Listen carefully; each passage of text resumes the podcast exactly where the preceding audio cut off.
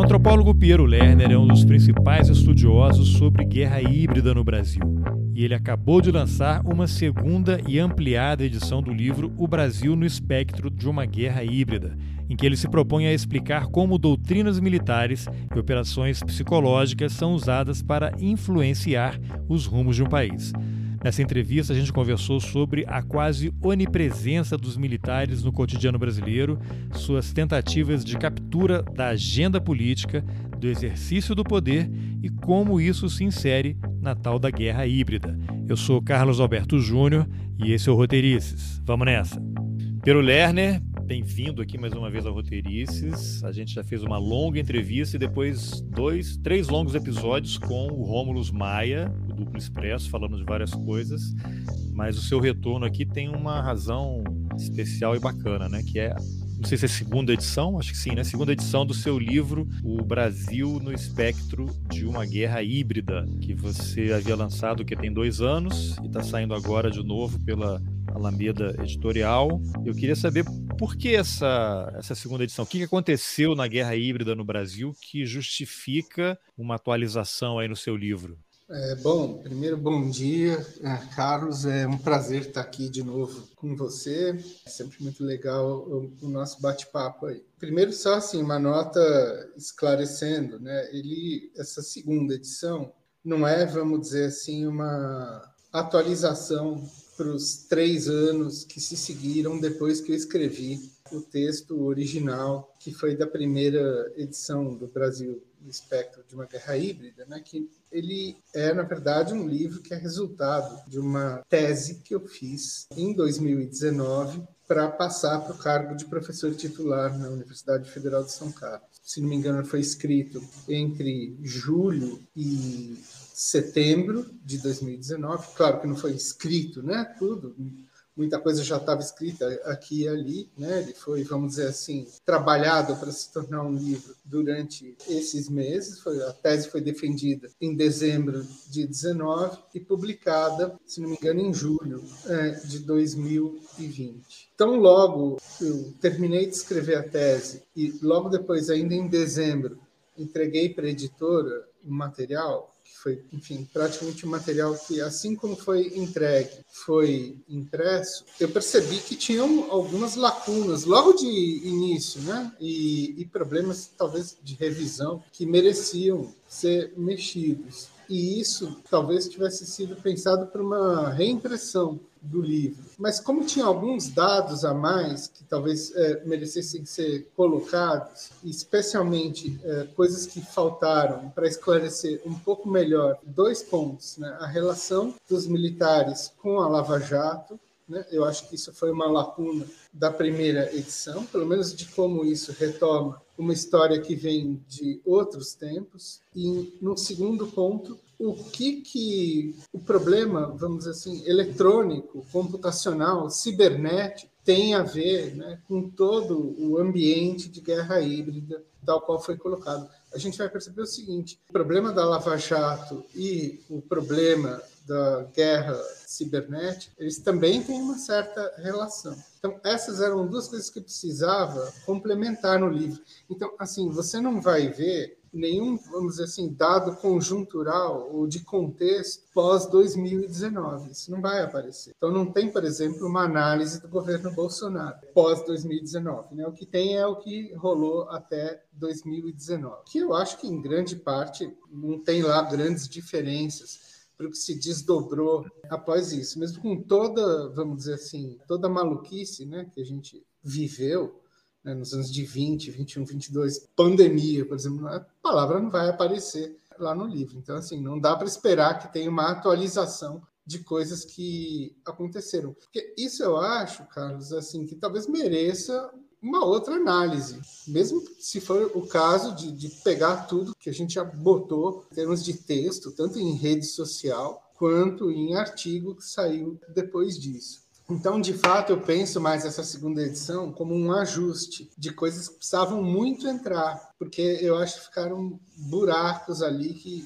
no fundo, atrapalharam a compreensão de certos problemas que o próprio livro abordava. Então, é isso, é mais um ajuste, ele não é muito grande, São 16 páginas a mais que entraram e alguma revisão de texto que acabou passando assim pela pressa. Mas não é um capítulo, né? São trechos de textos que estão diluídos ao longo do, da obra. Exatamente. Muita gente perguntou se não dava para dispor isso como um capítulo a parte tal não dá. Bem diluído isso. Eu não vi como está na impressão final ainda, né? Eu, enfim, só mandei o texto em Word para eles e fiz uma revisão do que eles me mandaram de volta para ver se estava tudo certo, mas isso está praticamente diluído em, no capítulo, na introdução, né, onde, enfim, eu mostro algumas coisas que entraram e, sobretudo, tem a discussão sobre o problema das relações entre o campo do direito e o campo militar, porque eu acho que isso é uma coisa que é essencial e que fica uma lacuna, porque parece que, enfim, a Lava Jato caiu no colo deles e é só uma janela de oportunidade que eles, enfim, que Bolsonaro e os militares aproveitaram para se eleger. Mas o que eu acho que era preciso mostrar é que tem uma ligação que vem mais de longe aí e que tem um porquê disso ser assumido como um problema militar, né, no, vamos dizer assim, e dentro do campo, vamos dizer assim, das teorias da guerra que eles pensam e analisam essas tais guerras de quarta geração ou híbrida, isso de um lado, então isso foi colocado, vamos dizer assim, na introdução e no capítulo 1, e no capítulo 3, algumas, que é um capítulo que já está falando da relação dos governos petistas com os militares e os projetos militares que eles entraram, como que esse negócio foi incorporado, vamos dizer assim, no problema geral do que eles estavam pensando que seriam as ameaças híbridas no Brasil. Isso de um lado, né? E de outro, a questão cibernética é muito mais relacionar, vamos dizer assim, como o problema da cibernética já estava desde os anos 50 e anos 60 elencado nas teorias militares que depois vão se desdobrar no problema da guerra híbrida. Quer dizer, isso era uma coisa que já estava pensada desde lá de trás. Então, você pensar o problema das redes sociais, do ambiente cibernético e de como isso foi pensado e estruturado dentro de um ambiente militar, eu acho que tem a ver com muita coisa que a gente está passando hoje. Agora, o livro uhum. dá essa pista. Ele não vai dizer, por exemplo, nada sobre o problema das urnas eletrônicas. Mas, assim, dá para deduzir mais ou menos o porquê que isso foi colocado, vamos dizer assim, no palco principal do problema que está sendo, vamos dizer assim, gestado vamos, desde 2000 e tanto. Vamos falar bastante de, de urna também, uhum. que é um tema ainda. Tema quente. É, é, mas eu queria o seguinte: a gente já fez outras entrevistas falando sobre isso, mas para não pedir para as pessoas, ah, vão lá e assistam, vão lá e uhum. assistam também, mas só para dar uma breve introdução, o que é a guerra híbrida. Quem só ouviu falar, mas não tem nenhuma ideia do que seja guerra híbrida, como é que você definiria para um leigo, para ele ficar inteirado sobre esse tema e começar a fazer algumas conexões importantes? É, o problema é assim, né? É começar já dando uma definição do que é guerra híbrida, sendo que tem várias, né?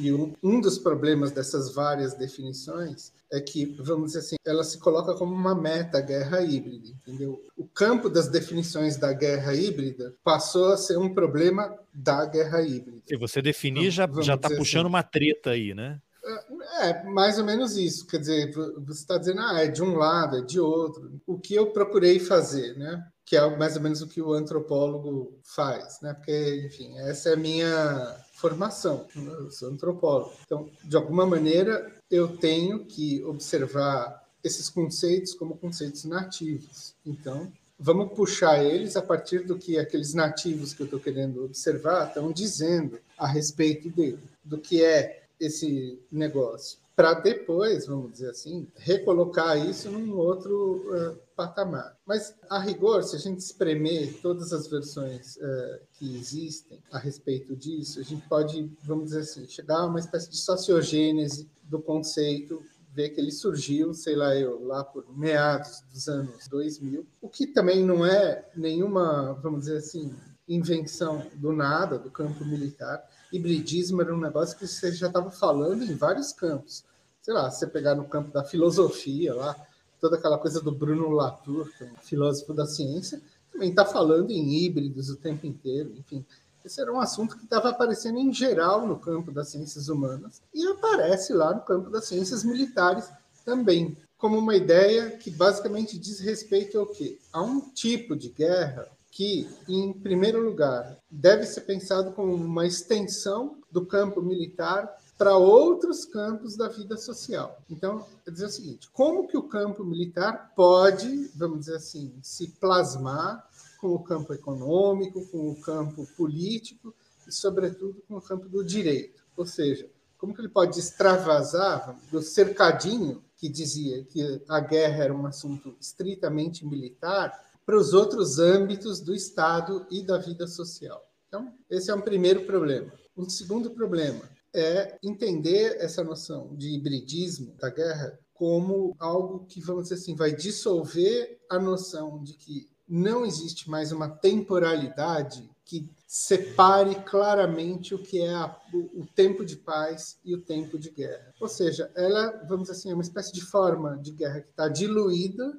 no espaço de toda a sociedade e no tempo de toda a vida social. A ideia é essa. No fundo, eu diria que ela é uma espécie de projeto militar que tenta se plasmar como uma espécie de constante na vida social. Isso Guerra total assim, e permanente. É, numa visão ampla. As pessoas que estão pensando isso estão falando, inclusive, numa espécie de volta. É, é claro, né? É, como que eu estou dizendo? Num sentido mais lógico do que sociológico, volta a uma espécie de estado primitivo, entre aspas, da guerra, né? Eles têm aí toda uma espécie de embocadura antropológica ou de uma certa antropologia para falar disso, que é a ideia, por exemplo, de que em sociedades primitivas a guerra é uma espécie de constante da vida uh, social. O que não é de todo uma ideia, vamos dizer assim, estapafúrdia, mas não é bem assim como eles estão falando. O fato é o seguinte: nas sociedades primitivas, a guerra não está confinada a um determinado campo, que seria, vamos dizer assim, o campo próprio dos guerreiros.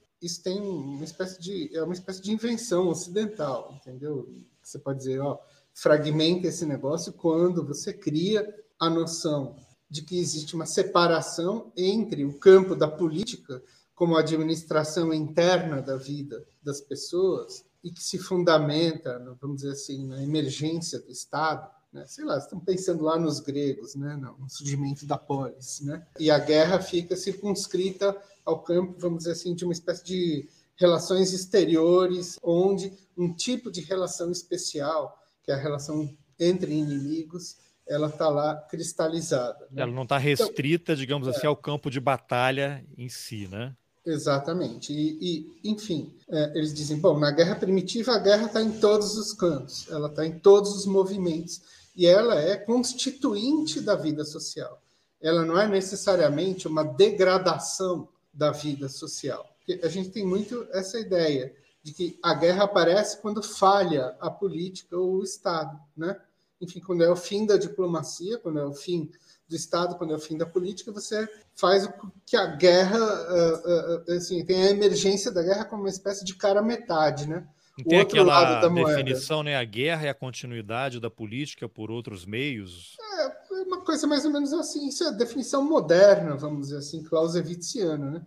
E o que esses caras estão propondo é uma outra coisa. Eles dizem assim, não, o que, que a gente tem que retomar? Não só a guerra primitiva, mas uma espécie de visão oriental da guerra, baseada no Sun Tzu, onde a guerra começa como um estado geral né, de dissimulação e, vamos dizer assim, de dissuasão da vontade do inimigo agir. Então eles dizem assim: então a guerra tem que ser um estado permanente e total, e em todos os cantos. E ganha quem chegar primeiro.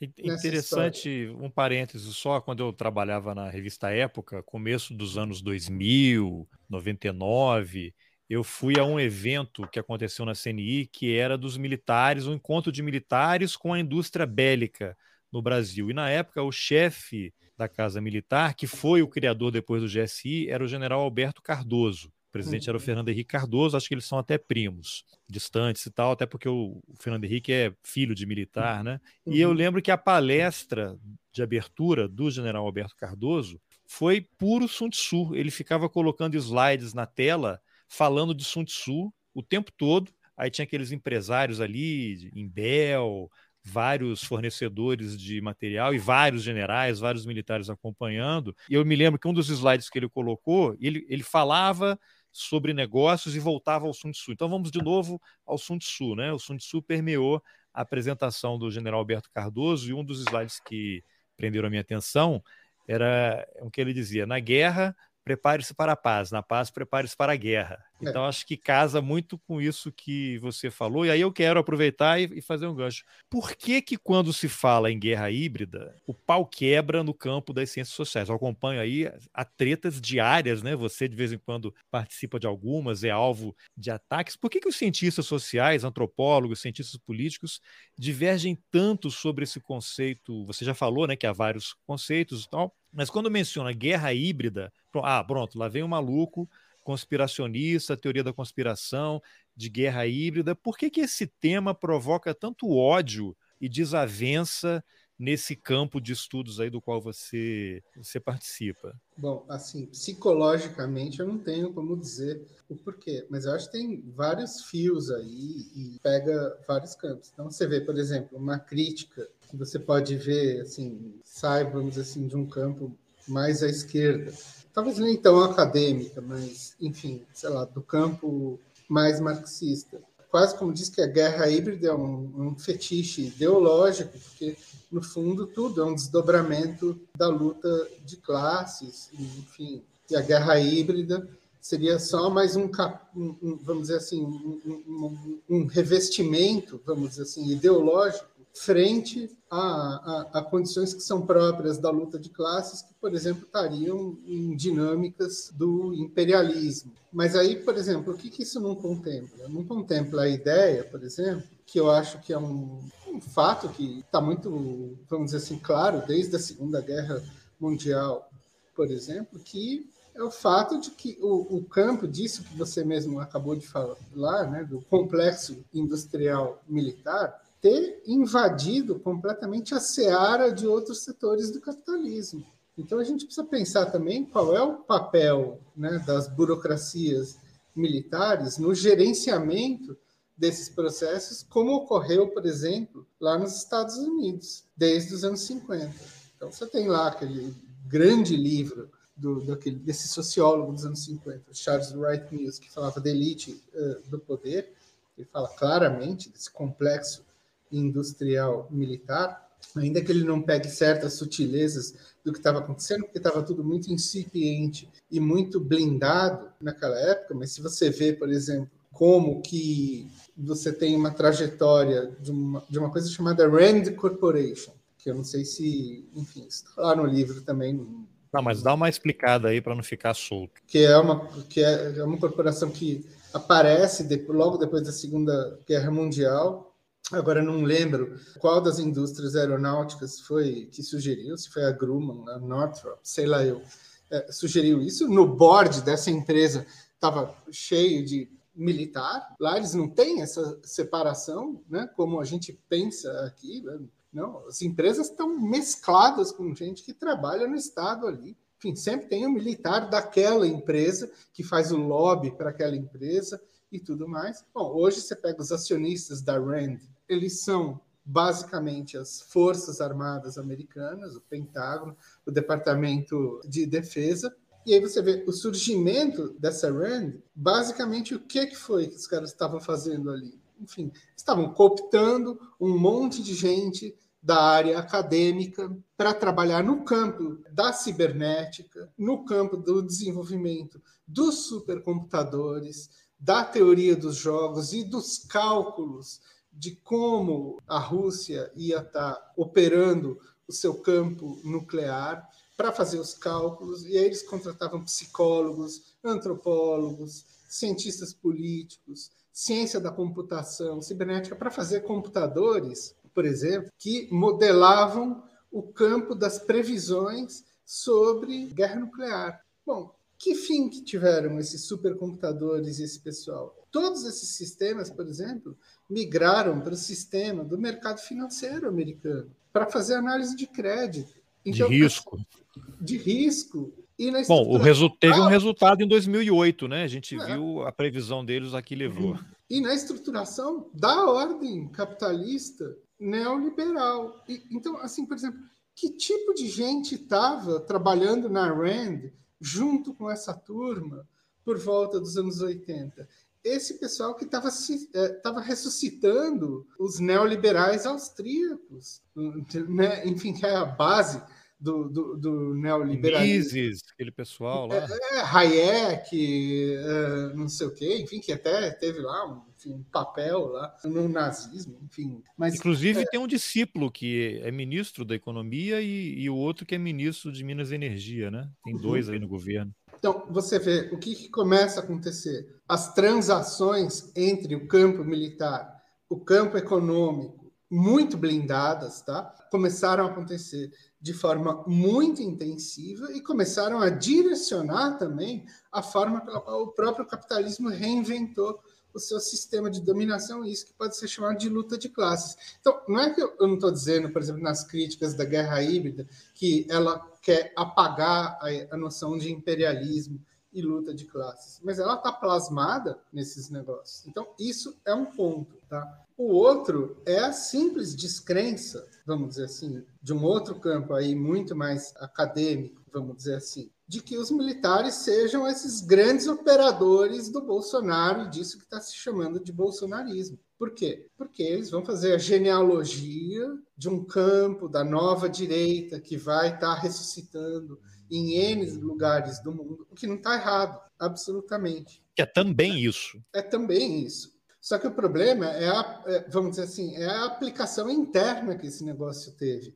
E quem se aproveitou, vamos dizer assim, da, da, dessa janela de coisas que foram, foram aparecendo aqui para, vamos dizer assim, estruturar, vamos dizer assim, o, o, o atual campo do governo. Mas então você diz o seguinte, bom, tem isso, né? E aí eles dizem o seguinte, bom, esse problema da guerra híbrida, né, é que esse pessoal todo é, vamos dizer assim, uma correia de transmissão do Putin e da visão russa da guerra híbrida, e a gente volta lá para aquilo que a gente estava falando lá no começo, que é uma das versões desse negócio da guerra híbrida, e faz o quê? A aplicação da teoria do Putin, da coisa da desestabilização da Rússia por conta das revoluções coloridas que estavam ocorrendo lá no entorno geoestratégico eurasiano, a 2013 aqui no Brasil. Então, eles ficam dizendo o seguinte, irmão, isso tira completamente o protagonismo dos agentes que, vamos dizer assim, estavam elencando uma nova energia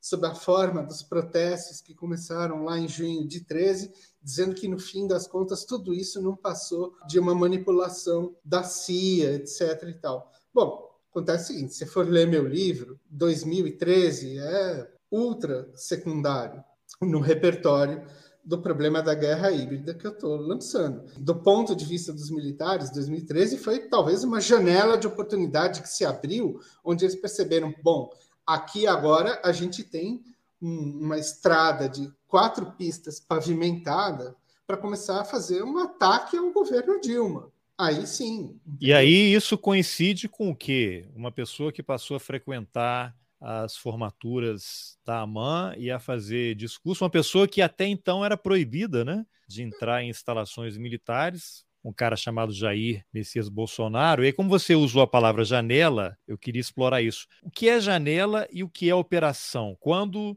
essas duas coisas acabam se confundindo? Porque eu acho que talvez parte das críticas de quem acha que isso tudo que você está dizendo, que você estuda, no fundo, é teoria da conspiração, que você é maluco, e há essa tentativa, lógico, de diminuir o trabalho, de diminuir a pesquisa, por várias razões, Muita gente pode achar que a teoria da conspiração é ficar pensando que os militares estão o tempo todo operando, que você fica lá o Heleno, o Braga Neto, o Ramos, o atual ministro da Defesa, o Vilas Boas, eles passam o tempo ali com o Sun Tzu numa mão, com a, a doutrina de segurança nacional na outra, com o Orville na outra, e vendo isso, agora tem uma revolução lá colorida, estão caindo lá os governos do norte da África e como é que a gente pode puxar e capitalizar isso aqui. Muita gente fala isso também, mas aí você fica assim, mas o Heleno está lá o tempo todo, ele é da, do GSI, né? É o chefe da espionagem brasileira, ele e o Braga Neto, que é o candidato a vice do, do Bolsonaro, eles querem se perpetuar, eles não aceitaram a redemocratização, são discípulos lá do daqueles generais, idolatram o Ustra, que é o único o único militar reconhecido, né? ele não foi condenado né, criminalmente, mas é o único militar reconhecido como torturador no Brasil. E eu acho que por conta disso que eu acabei falando, que é uma confusão, acaba dando força para quem quer usar o argumento de que tudo isso é uma teoria da conspiração. Faz sentido? Eu falei muita bobagem? Não, não falou bobagem nenhuma, mas assim, o, o ponto é o seguinte: o que não se vê e, e, que todo mundo fala, né, e aceita a tese de que Bolsonaro foi assim fenômeno de última hora. Acontece que não foi. Isso é uma coisa muito séria e as pessoas não entendem a dimensão disso, que é uma coisa que, enfim. É, Bolsonaro é uma construção.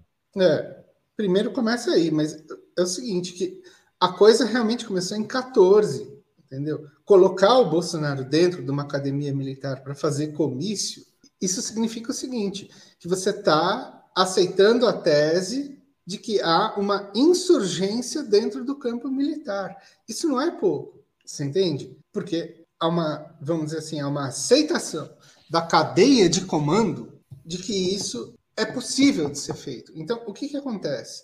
Eles trabalharam a candidatura Bolsonaro dentro das Forças Armadas antes de todos os outros lugares. Bolsonaro só se colocou como presidente a partir de 2014. Você não vê ele falando muito isso antes. Não colava, não pegava. E assim, ele começa num lugar que não é pouco. Assim, não dá para aceitar a tese que é o seguinte: a única função dos militares no Brasil é ser 5,8% do eleitorado, como se fosse uma questão em que tudo se resolvesse a partir do grande jogo eleitoral, entendeu? Como se as coisas caminhassem nesse sentido. Porque o que, que acontece? Os militares têm coisas que outros setores não têm e que são próprios, são imanentes da sua própria vida social, da sua socialização. Quais são? Coesão, camaradagem, instrução comum, laços e vínculos profissionais que são construídos de uma forma sui generis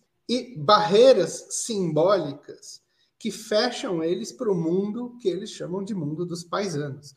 Para a cabeça deles, lá dentro, entre aspas, é uma coisa, aqui fora, ou lá fora, eles chamam aqui dentro e lá fora, é uma outra coisa completamente diferente. Inclusive, então, o, o, Vilas Boas fala isso no livro dele, né? Aquela entrevista para a FGV. Ele fala que ele só foi começar a ter contato com civis quando ele estava num daqueles cursos lá dos militares para se tornar general. Ele não tinha nenhuma quando convivência, não fazia, não fazia com 50 anos de idade, era. não fazia ideia. É isso, porque o cara entra com 14 anos faz escola preparatória de cadetes, depois entra na AMAN, depois ele passa a vida dele dentro de vilas militares. Não, sem falar que a natureza da, do treinamento militar, o militar é treinado para ir para a guerra. Então ele tem que estabelecer uma confiança com os seus pares, porque é matar ou morrer. Ou ele vai salvar o cara, ou o cara vai salvá-lo, né? Exato. Então, se ele vai defender, e não importa, por isso que você vê em polícia principalmente, né? Um cara comete um, um policial comete um assassinato, executa alguém,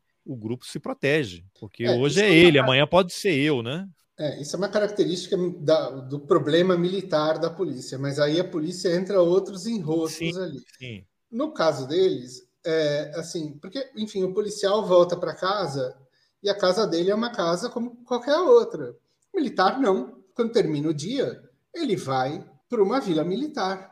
A esposa dele é do que eles chamam a família militar. Os filhos dele são da família militar. E os filhos dele têm uma grande chance, que hoje, sei lá, eu deve estar em o que se chama de endogenia, enfim, de filhos de militares seguindo a carreira de militares é enorme, sei lá, eu tem que ver quantos são os novos ingressantes é, numa AMAN da vida, sei lá, 60%, 70% devem ser. Que a AMAN é um pedaço, né? Você tem os colégios militares né, no país inteiro. No país inteiro, mas enfim, o que interessa mesmo é quem no fundo acaba seguindo a carreira, né? Vamos dizer assim. Talvez um tanto para sargento para cima, vamos dizer assim. É, mas quem está no colégio militar também, você acaba formando uma base social de apoio, né? Enorme, enorme. Mas não é só isso. O problema que permeia tudo isso é a questão da hierarquia matar ou morrer é o seguinte: duas pessoas nunca ocupam a mesma posição. Sempre tem alguém que manda e alguém que obedece. Porque alguém tem que dizer: você vai, depois vou eu. Não existe do, dois iguais. isso é uma coisa que tem que ser assim internalizada por quem faz análise de militar. Vê, ah, fala assim, há dois coronéis não são iguais. Em algum momento há uma hierarquia entre eles. Que Mesmo que seja o, o, tal do mais antigo ou mais moderno, né? A classificação é na escola. É eu tirei 9,5, você tirou 8. Então é assim que funciona. Quem está na frente e, e, assim que se estrutura toda a carreira militar. É muito mais uma fila indiana do que aquela pirâmide que você vê. Aquela pirâmide funciona em algumas circunstâncias, mas no limite, no limite, é a fila indiana. Quem é o 01 e quem é o último que está lá embaixo. Então, o que, que acontece? O modo pelo qual você faz esse tipo de socialização na vida militar ajuda eles a fazer operações combinadas e que não são acessíveis aos civis. Então, o que, que acontece? Quando eles decidem entrar na política, eles entram na política ao modo que eles fazem guerra. Por isso, guerra híbrida. Ou seja, o que eles estão fazendo? Eles estão estendendo o campo, vamos dizer assim, cognitivo deles para os outros campos sociais. Então, o que, que acontece? Eles vão fazer uma coisa que você. Assim, é, é, é que se costuma chamar de uma conspiração, por isso fica parecendo uma teoria da conspiração, mas não é exatamente isso. Por quê? Porque eles vão agir ao modo deles, para fazer uma espécie de insurgência, vamos dizer assim, de uma corporação de Estado que está se realocando nas outras áreas da vida social. E aí não é só política, não, Carlos eles estão assim plasmados em todos os cantos. Hoje em dia isso aqui está muito mais espalhado do que é visível apenas pelo campo bolsonarista e pelas lutas paroquiais dentro do Congresso Nacional. Enfim, está muito colocado, por exemplo, no campo disso que é a tal da base industrial de defesa, eu não sei, eu vi esse cálculo aí outro dia na revista Exame e depois eu não achei mais ele. Já correspondia a alguma coisa como 4,7% do PIB há uns dois anos atrás. Nunca foi tão alto, né? Gente do céu, assim, daqui a pouco supera o agro, entendeu? assim, certamente já é maior. agro-militar é, daqui a pouco. Acho que certamente já é maior do que a indústria automobilística. Talvez não o que foi a indústria automobilística, sei lá eu nos anos 70 e 80. Mas talvez dos setores industriais sejam um dos mais importantes, e não é à toa. Assim que tinha general lá na Fiesp, que hoje é, sei lá, o secretário de Segurança Pública do Estado de São Paulo. Ou seja, as posições, elas estão se, como que a gente pode dizer, elas estão se decantando para todos os setores da vida social. Isso não vai acabar do dia para a noite com uma eleição. Entendeu? A eleição, eu acho que é um problema. Eu lembro que mas não é compartilhado há algum tempo um evento que aconteceu no Instituto Fernando Henrique Cardoso, quem estava lá, o Nelson Jobim uhum. e o general Etchegoin e o Fernando Henrique, e o tema era assim, eu não me lembro exatamente o título, depois vou tentar pegar aqui, que era a normalização dos militares na sociedade. Uhum. Quer dizer, o uhum. Instituto Fernando Henrique Fernando Henrique é filho de militar, tem parentes militares. O Nelson Jobim, que foi ministro da Defesa, que foi chefe do Etchegoin, parece que eles têm uma relação. O Jobim, acho que foi casado, a primeira esposa dele tem alguma relação de parentesco com o Etchegoin, além de o Jobim ter sido chefe do Etchegoin no Ministério da Defesa. E eles participam desses encontros aí, estão em algumas entidades, eu acho, aí trabalhando conjuntamente com academia, com sociedade civil. Então, você vê que existe uma operação para que essa presença militar na sociedade seja normalizada. É, né? E eles vê, criam né? essa aura que eles são os competentes, eles resolvem tudo, eles entendem de tudo. Você vê, né? Nelson Jobim, né? por exemplo, só para te dar o exemplo. É, tudo bem, não é militar, mas está ali é, no, no, no, centro de gravidade, né? Constituinte, STF, ministro da, da Justiça, Justiça, e da Defesa. Ministro da Defesa, depois banqueiro. Né? Atualmente banqueiro. Também eh, parte da FSB, né? Que chama, não lembro. Como é que chama? Uma empresa também que tem a ver com mídia. Não, o Etchegoin já foi é, do Conselho de Administração, não é mais. Acho que ele saiu tem uns dois anos, segundo a última informação que eu vi. O Jobim, eu não sei se ele está na FSB, se ele faz parte do Conselho, não tenho certeza. Mas a, a FSB tem uma parceria com o BTG nas pesquisas eleitorais, né, que saem todo dia. E teve até uma confusão recente, né, que eles seguraram o resultado de uma pesquisa aí porque teria havido pressão, porque mostraria o Lula bem à frente do Bolsonaro. É, mas assim, então, por exemplo, não é, não, assim, eu não estou dizendo assim que os militares estão se infiltrando, assim, como se isso fosse uma conspiração. Não, isso na verdade tem uma decantação meio natural, entre aspas. Por quê? Porque vem de uma releitura que eles estão fazendo do mundo desde o fim da ditadura, que é uma releitura de que eles de fato precisam entrar em N setores da vida social. E isso vai acontecendo. Então, assim, por exemplo, veja que curioso, porque isso é uma coisa que ainda carece de, de pesquisa mais efetiva. Embora isso parece suco daquele artigo 142 da Constituição, é. né? Que, segundo a interpretação de alguns, eles são o poder moderador. Pois é, mas então, por exemplo, veja só que, que fato interessante. Porque você tem essas pesquisas como aquela do IPEA lá, que falou nos, quantos cargos tem, enfim, embora tenha um problema ali, que ela não pega, por exemplo, muitos cargos daquele negócio de prestação por tempo de serviço, pessoal da reserva e tal, enfim, só da ativa. Aí você tem as dúvidas se é pelo portal da transparência ou pelo TCU, se eram 6 mil, se eram 9 mil, se eram 12 mil cargos, ou se são 20 mil. Enfim, não é só isso, não. Desde, sei lá, meados dos anos 2000, você tem um fenômeno muito interessante.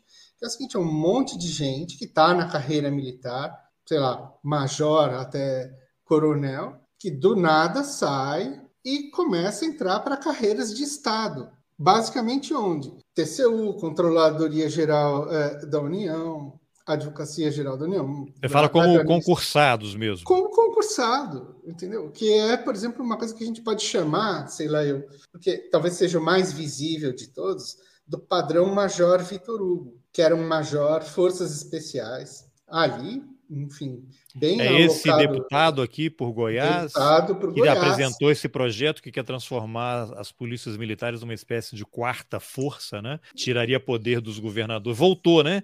Ano uhum. passado ele tinha apresentado, aí deu uma baixada de bola, e agora voltou essa semana que o projeto começou a andar de novo, que aí retira poder dos governadores, cria um cargo de, não sei se general ou um outro nível de coronel, e com lista tríplice para escolha, isso vai também depois para a Polícia Civil. Pois é, mas se fosse só isso, né?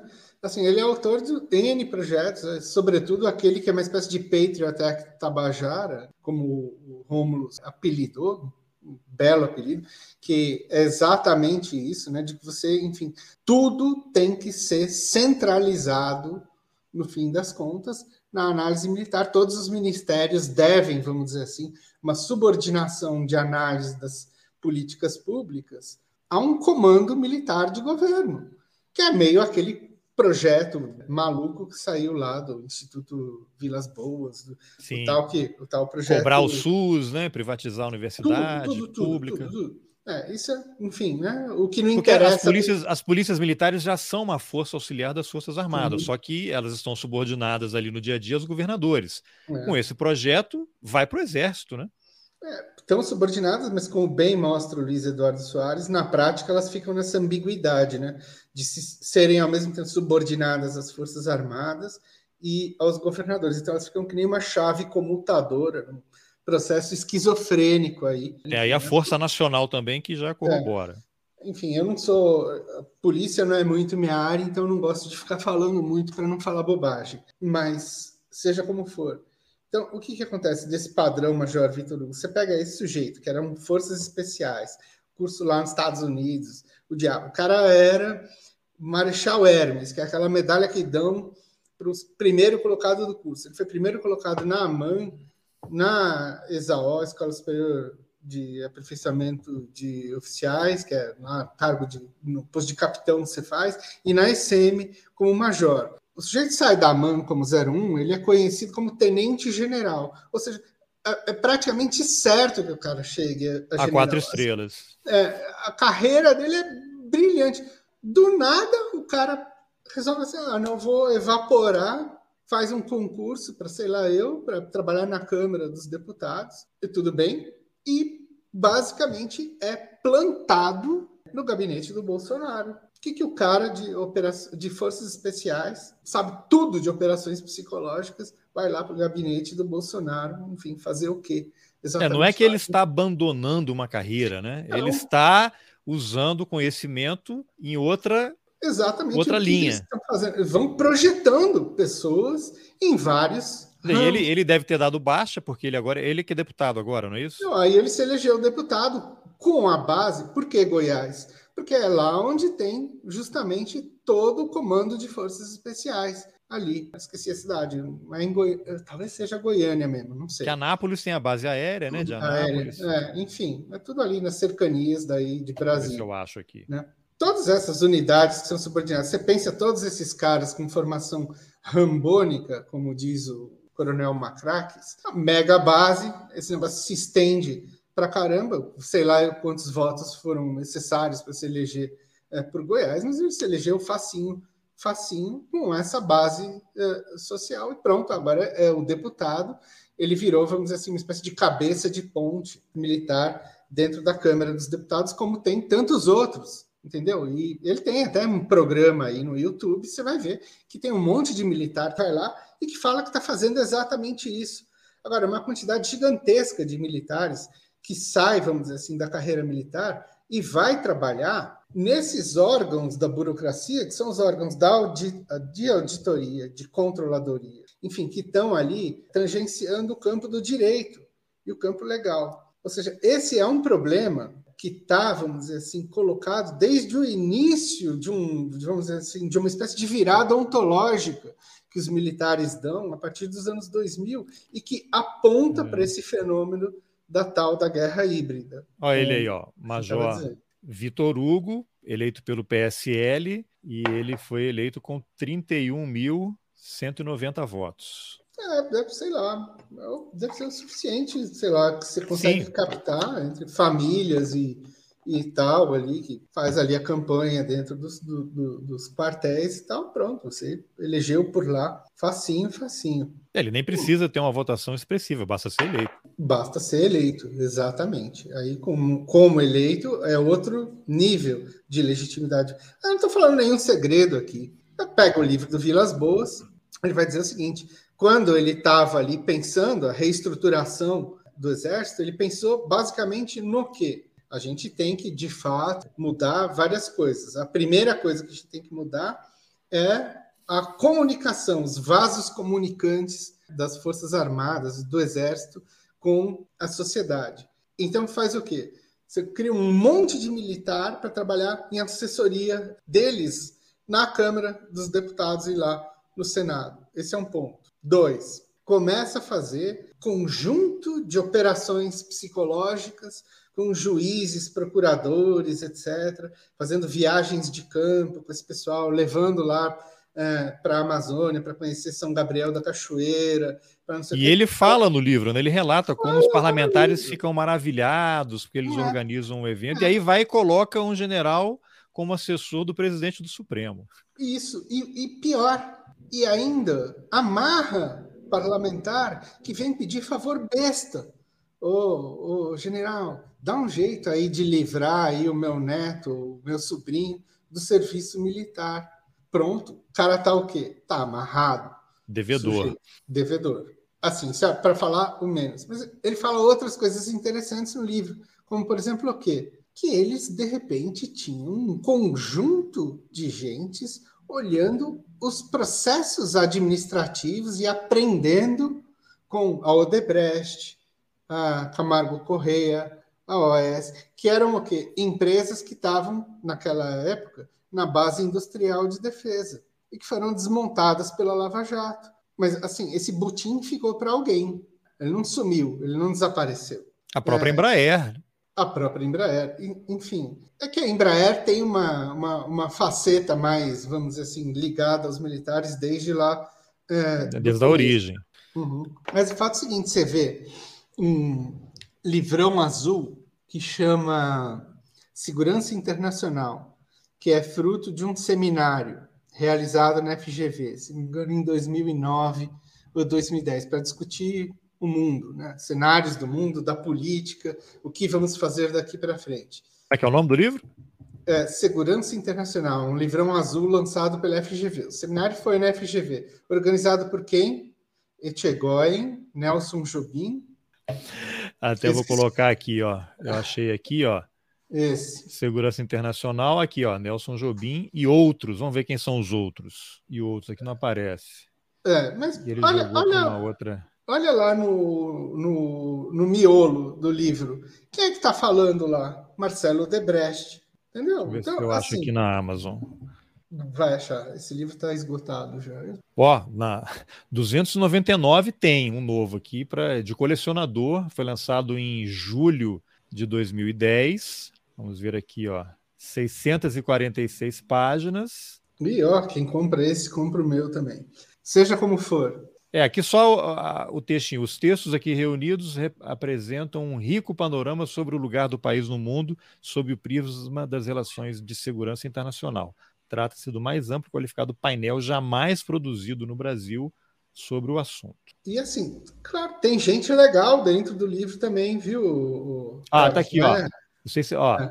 ó, Isso. Nelson Jobim, Sérgio Etchegoin, João Paulo Alcina. Ou seja, em 2010 já existia uma parceria bem consolidada do Já Etchegoin com o Nelson Jobim.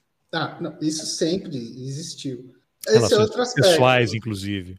Ah, pessoais, e assim, se você pensar bem o núcleo duro aí, né, do que foi projeto militar 1418, que é um núcleo, né, Heleno, Mourão, Mourão, Vilas Boas, Vilas Boas, Etchegóin, enfim, Ramos, ah, Braga Neto. é, Ramos e Braga Neto, acho que assim já são uma, vamos dizer assim, uma Uma outra um camada. assim, Uma, uma camada um pouco assim, mas é- o núcleo duro é basicamente de generais muito próximos em termos de geração, É, que uma coisa que trabalharam você mencionou nos mesmos 2014 lugares, é. seria, seria teria sido o começo, né, desse Bolsonaro ali dessa fase. Eu arriscaria, baseado no livro do Luiz Macluf Carvalho, o do cadete ao capitão, em que ele esmiuça aquele processo lá no STM por conta dos tais croquis de explodir bomba que o Bolsonaro tinha feito. No livro, o, o Macluf relata que depois daquela confusão ele foi punido, primeiro pelo artigo que ele escreveu pedindo melhorias salariais, mas ele passou a ser elogiado e cortejado. Os colegas não podiam falar publicamente, mas ele virou uma, pessoa, uma celebridade lá no Exército. O pessoal elogiava, agradecia, e depois do processo do STM, em que ele não foi considerado culpado, só que por alguma razão, e o Macluf explica bem no livro, havia dois laudos do Exército e dois da Polícia Federal, dois dizendo que tinha sido ele Uhum. que fez o croqui e outro, os dois não. E aí deu um empate em dúbio pro réu. Só que o Macluf vai ver que houve uma mudança. Um dos laudos, não sei se foi do Exército, agora a Polícia Federal, que dizendo que não era, os caras mudaram. Então deveria ser 3 a 1 para condená-lo. Só que isso não foi considerado por alguma razão e ficou o empate. Né? Aí tem aquelas coisas todas, não vamos punir o cara, mas logo depois o Bolsonaro foi abraçado pelo pessoal do Newton Cruz, o Uhum. general Newton Cruz. O livro relata jantares que foram feitos em homenagem ao Bolsonaro aqui em Brasília. Bolsonaro vinha sempre em Brasília, a Brasília era recebido, essa idolatria dele pelo Ustra. Quer dizer, ele, desde sempre, está vinculado a esse grupo. Né? E você tem Mourão, que diz que o, o Ustra era um cara que respeitava os direitos humanos dos subordinados. O Heleno trabalhou com o Ustra no gabinete lá do Silvio Frota. Então, essa é a turma. É, e assim, o fato é que os caras botam como contingente de reserva ele, desde sempre, mas sempre naquele negócio, ó, você não entra aqui no miolo, na ativa, não pode vir fazer campanha na AMAN, não sei o quê. E, e, e o que, que vira a chavezinha, né, em 2014? Assim, do nada, você, não aceita o sujeito e de repente você começa... É, é, você então, aí que eu ideia. volto a outra coisa que você falou, revoluções coloridas, aí tinha um pessoal ali, opa, opa, isso aqui, aí teve aquelas eh, as marchas lá, né, de, a jornada de junho, tem um pessoal ali, olha, como é que a gente pode capitalizar tudo isso? Vem Comissão Nacional da Verdade, né, que os caras não, não aceitam, odeiam a facada nas costas, Uhum. então você tem vários pontos que eles, opa, vamos, como é que a gente pode trabalhar isso tudo aqui para poder avançar? Faz sentido? Faz sentido, porque assim, o que eles veem? Eles veem a grande janela falam o seguinte: bom, a, a Dilma está arrebentada agora, então a gente vai fazer uma, vamos dizer assim, o quê? O que, que é essa teoria de guerra híbrida que eles vão começando? Eles, eles aplicam ipsis literis o, ma, o material, mas não do jeito que a, vamos dizer assim, que a teoria russa estava falando ali, que é uma coisa de que você faz operações terceirizadas com a população, explorando temas étnicos e tal. Isso já estava colocado para de... eles dizem assim, vamos fazer esse negócio internamente. Internamente a gente vai começar a produzir uma mega operação onde a gente vai consolidar a noção de que existe um projeto dos governos petistas para fragmentar as forças armadas, entendeu? É todo esse problema. Sempre é a fragmentação que está, vamos dizer assim, no horizonte deles. Sendo que foi nos governos Lula que os militares mais foram valorizados. Mas olha, por exemplo, que é a fala do general Ajax antes da eleição. A fala do general, esse que agora é aceito como o, o pilar do legalismo a lá Marechal Lott, que é o, o, Santos Cruz. Logo antes da eleição em 2018, ele diz o seguinte: o PT vem aí para detonar as Forças Armadas. Eles querem implodir a gente, que é nós que somos o pilar da nação. Mas o que, que isso acontece? Isso só vem ressaltar uma coisa que eles já estavam elaborando faz tempo, cara. Que é o seguinte: eles já estavam produzindo pequenas insurgências e rebeliões militares desde 2007 2008. Eles aproveitaram primeiro o tema da demarcação da terra indígena Raposa Serra do Sol. O Guilherme Lemos, que é meu aluno de mestrado, ele está mostrando perfeitamente como o Heleno usou isso como plataforma para fazer política, primeiro em Roraima, mas depois para o Brasil inteiro. E assim, com a imprensa dando ampla voz para o sujeito falar todas as teses que ele queria e que ele não queria. É, você então, tinha mencionado o Santos Cruz, eu vou só colocar aqui, ó, o pessoal relembrar. Eu, meu voto é para o Bolsonaro. O Bolsonaro representa a democracia representa a liberdade. O Haddad representa a ditadura, representa o fascismo, representa nazismo, representa racismo, divisão do país em cores, regiões, etc. Então é a hora da opção. O gigante acordou, o Brasil vai votar Bolsonaro, é para reverter essa situação e tirar o atraso do tempo perdido com toda essa gente corrupta. Então, esse é o tal do vídeo, né? Um deles. Um deles. Assim, e, e, e tem as pencas desses vídeos deles falando isso. Mas veja, em 18 isso aí estava até, vamos dizer assim, já mais canalizado para fatos de campanha, etc.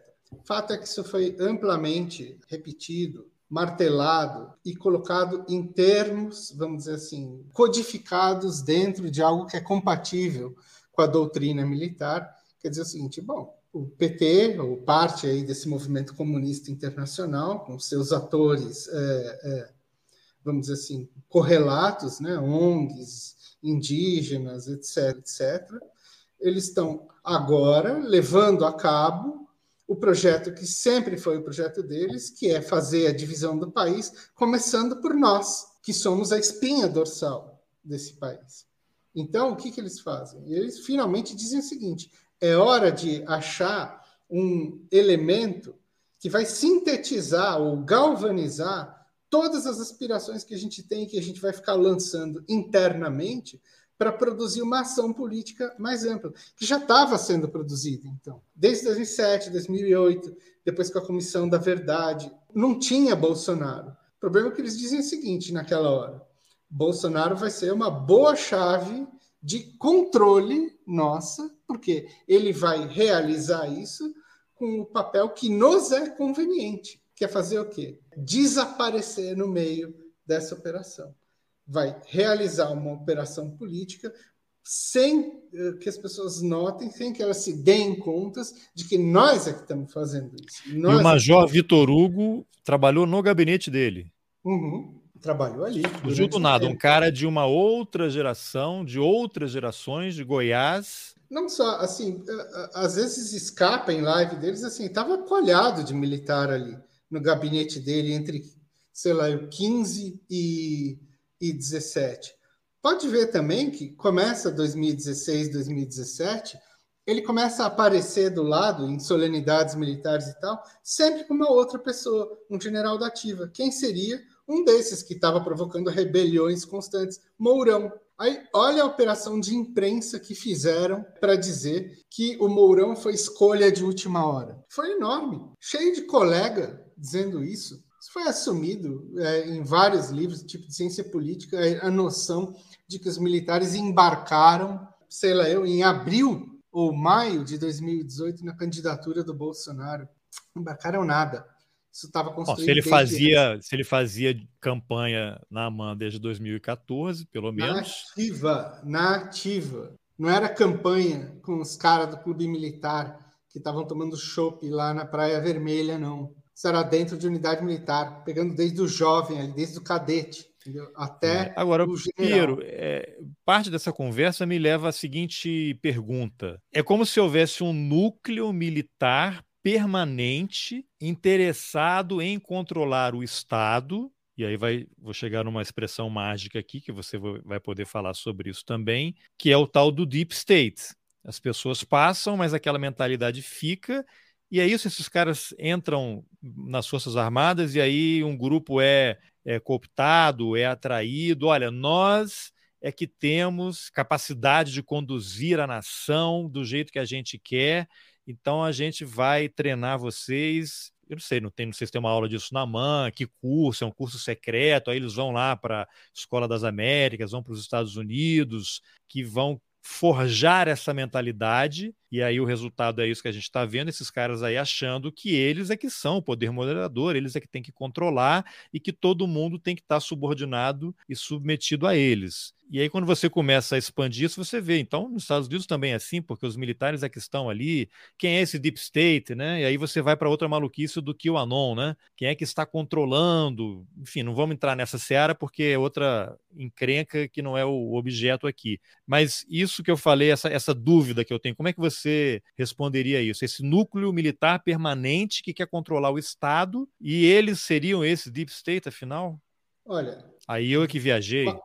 Não, uma coisa a gente tem. Não, não viajou nem um pouco. Uma coisa a gente tem que deixar claro: o projeto ou a visão de que eles são o centro de gravidade da nação, isso sempre foi assim.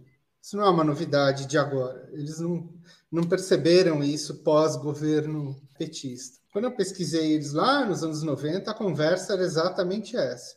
Eles diziam o seguinte: olha, civis são incompetentes para tocar um, um, projeto nacional, por quê? Somos a porque, reserva moral porque eles vivem como arquipélagos, ilhas, né, soltas aí, e nós somos a ossatura que liga tudo isso. E o que, que eles faziam naquela época? Eles ficavam já chamando gente de diversas elites para frequentar certos lugares ali e fazer costuras. Mas era uma coisa ainda muito incipiente e muito naquele clima meio caído pós-ditadura e pós-Guerra Fria, onde eles não achavam direito o papel deles. E estavam começando a reconstruir o papel deles em função da coisa da Amazônia, que é, vamos dizer assim, uma espécie de capítulo à parte. Ela é muito central em todo o, vamos dizer assim, esse processo, né? Não só central do ponto de vista ideológico, produz, vamos dizer,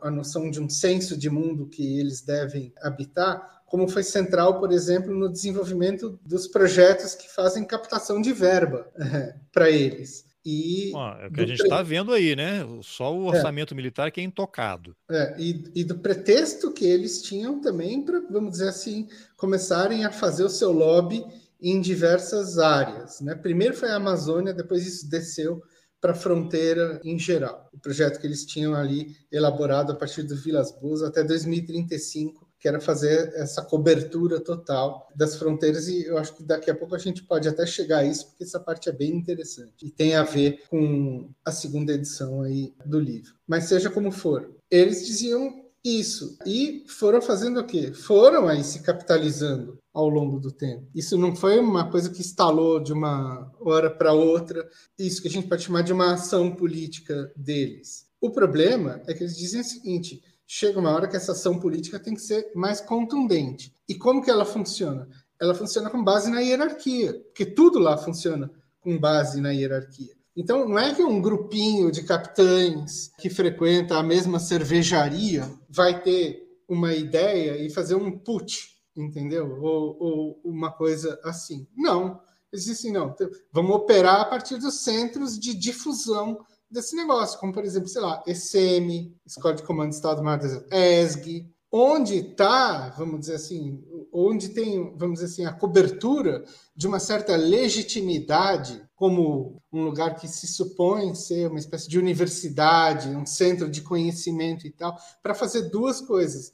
Primeiro, começar a esticar as relações para outros campos da vida social. Você começa a ter o quê? Um monte de juiz, procurador, policial federal, etc. e tal, frequentando esses espaços. E, em segundo lugar, para fazer esse processo inculcar na cabeça dos oficiais. E aí funciona com a hierarquia. Entendeu? O general falou, a coisa vai indo de cima a baixo, vai decantando. Então você começa desde 2000 e, e, e, pouco falar o seguinte: ah, olha, ameaças híbridas, ameaças híbridas, ameaças híbridas, junta com o material que já estava aqui desde fim dos anos 80, que era o quê? A ideia de que ONGs, eh, etc. e tal, eram cabeças de ponte da ação da cobiça internacional pela Amazônia. E aí você fala o quê? Bom, o PT junta todo esse público, e é isso aí. Tudo é orquestração do grande movimento comunista internacional para fazer o quê? para quebrar a espinha dorsal, para quebrar eles. Então eles dizem assim: não, isso é uma ação contra nós. A gente tem que reagir. E vai reagir como? Como que a doutrina manda reagir no caso de uma ação que eles dizem, olha, é uma ação terceirizada de outros para a gente. A gente tem que terceirizar a nossa ação também. Então, o que, que eles fazem? Eles terceirizam em diversos agentes e diversas pontes. O Bolsonaro é uma delas. Diz o seguinte: esse é o nosso cara que vai fazer o projeto político. Só que essa ação, por ser terceirizada, faz o quê? Blinda eles da visão mais geral que se tem a respeito desse processo político. Então, o que, que acontece? Você começa a ter uma chuva de teses e hipóteses, etc. Então, que só fala em Bolsonaro, Bolsonaro, Bolsonaro, bolsonarismo, bolsonarismo, bolsonarismo, bolsonarismo, e aí pega é, a ação de, de Eduardo Bolsonaro, de Carlos Bolsonaro no WhatsApp, em rede social é Steve Bannon, e não sei o quê. E quem não aparece nessa história, quem se mantém intacto sempre? Os militares. Os militares. E olha que eles apareceram um tanto, mas é sempre o tanto que nunca chegou a pôr em risco a ideia de que, no fundo, são eles é quem estão por trás de toda essa, essa coisa.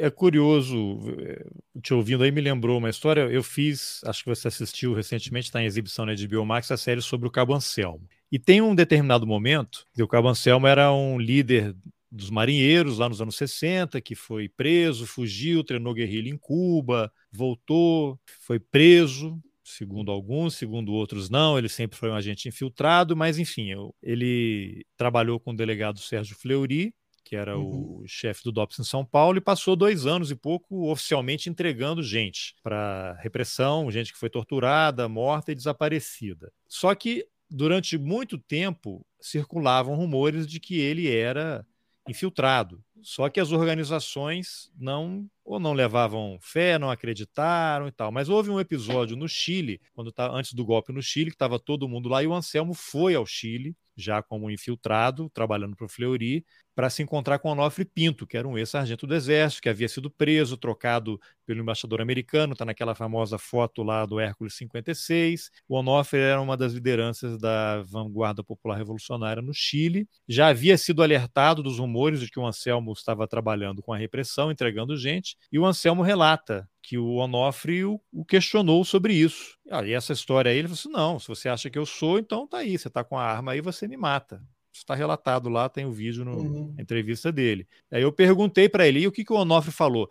Não, você sabe, nós somos militares, nós somos diferentes. Quer dizer, o fato do Anselmo ser um ex-marinheiro e o Onofre um ex-sargento, apesar de todas as suspeitas e indícios de que ele era um infiltrado, o elemento militar, como que tivesse jogado por terra todas as evidências, denúncias e informações que poderiam ter evitado a morte de um monte de gente dois anos antes, né? Porque acreditar que o Anselmo era um traidor era colocar, era o fim de todo o projeto, né? Era uhum. colocar fim a VPR, né, um cara que estava protegendo um cara que supostamente era uma liderança de esquerda que estaria na luta contra a ditadura. E aí isso fala muito, casa muito com o que você falou, né? Dessa coisa dos, dos militares. É, acho que é um ponto para a gente ter em mente também como é que a gente tem que raciocinar quando está lidando com eles. Né? Eles sempre vão se preservar, não importa o que aconteça. Não só. Você sabe que você falando isso porque a, a tua série é incrível. E uma das coisas que sim, a gente vê com olhos de hoje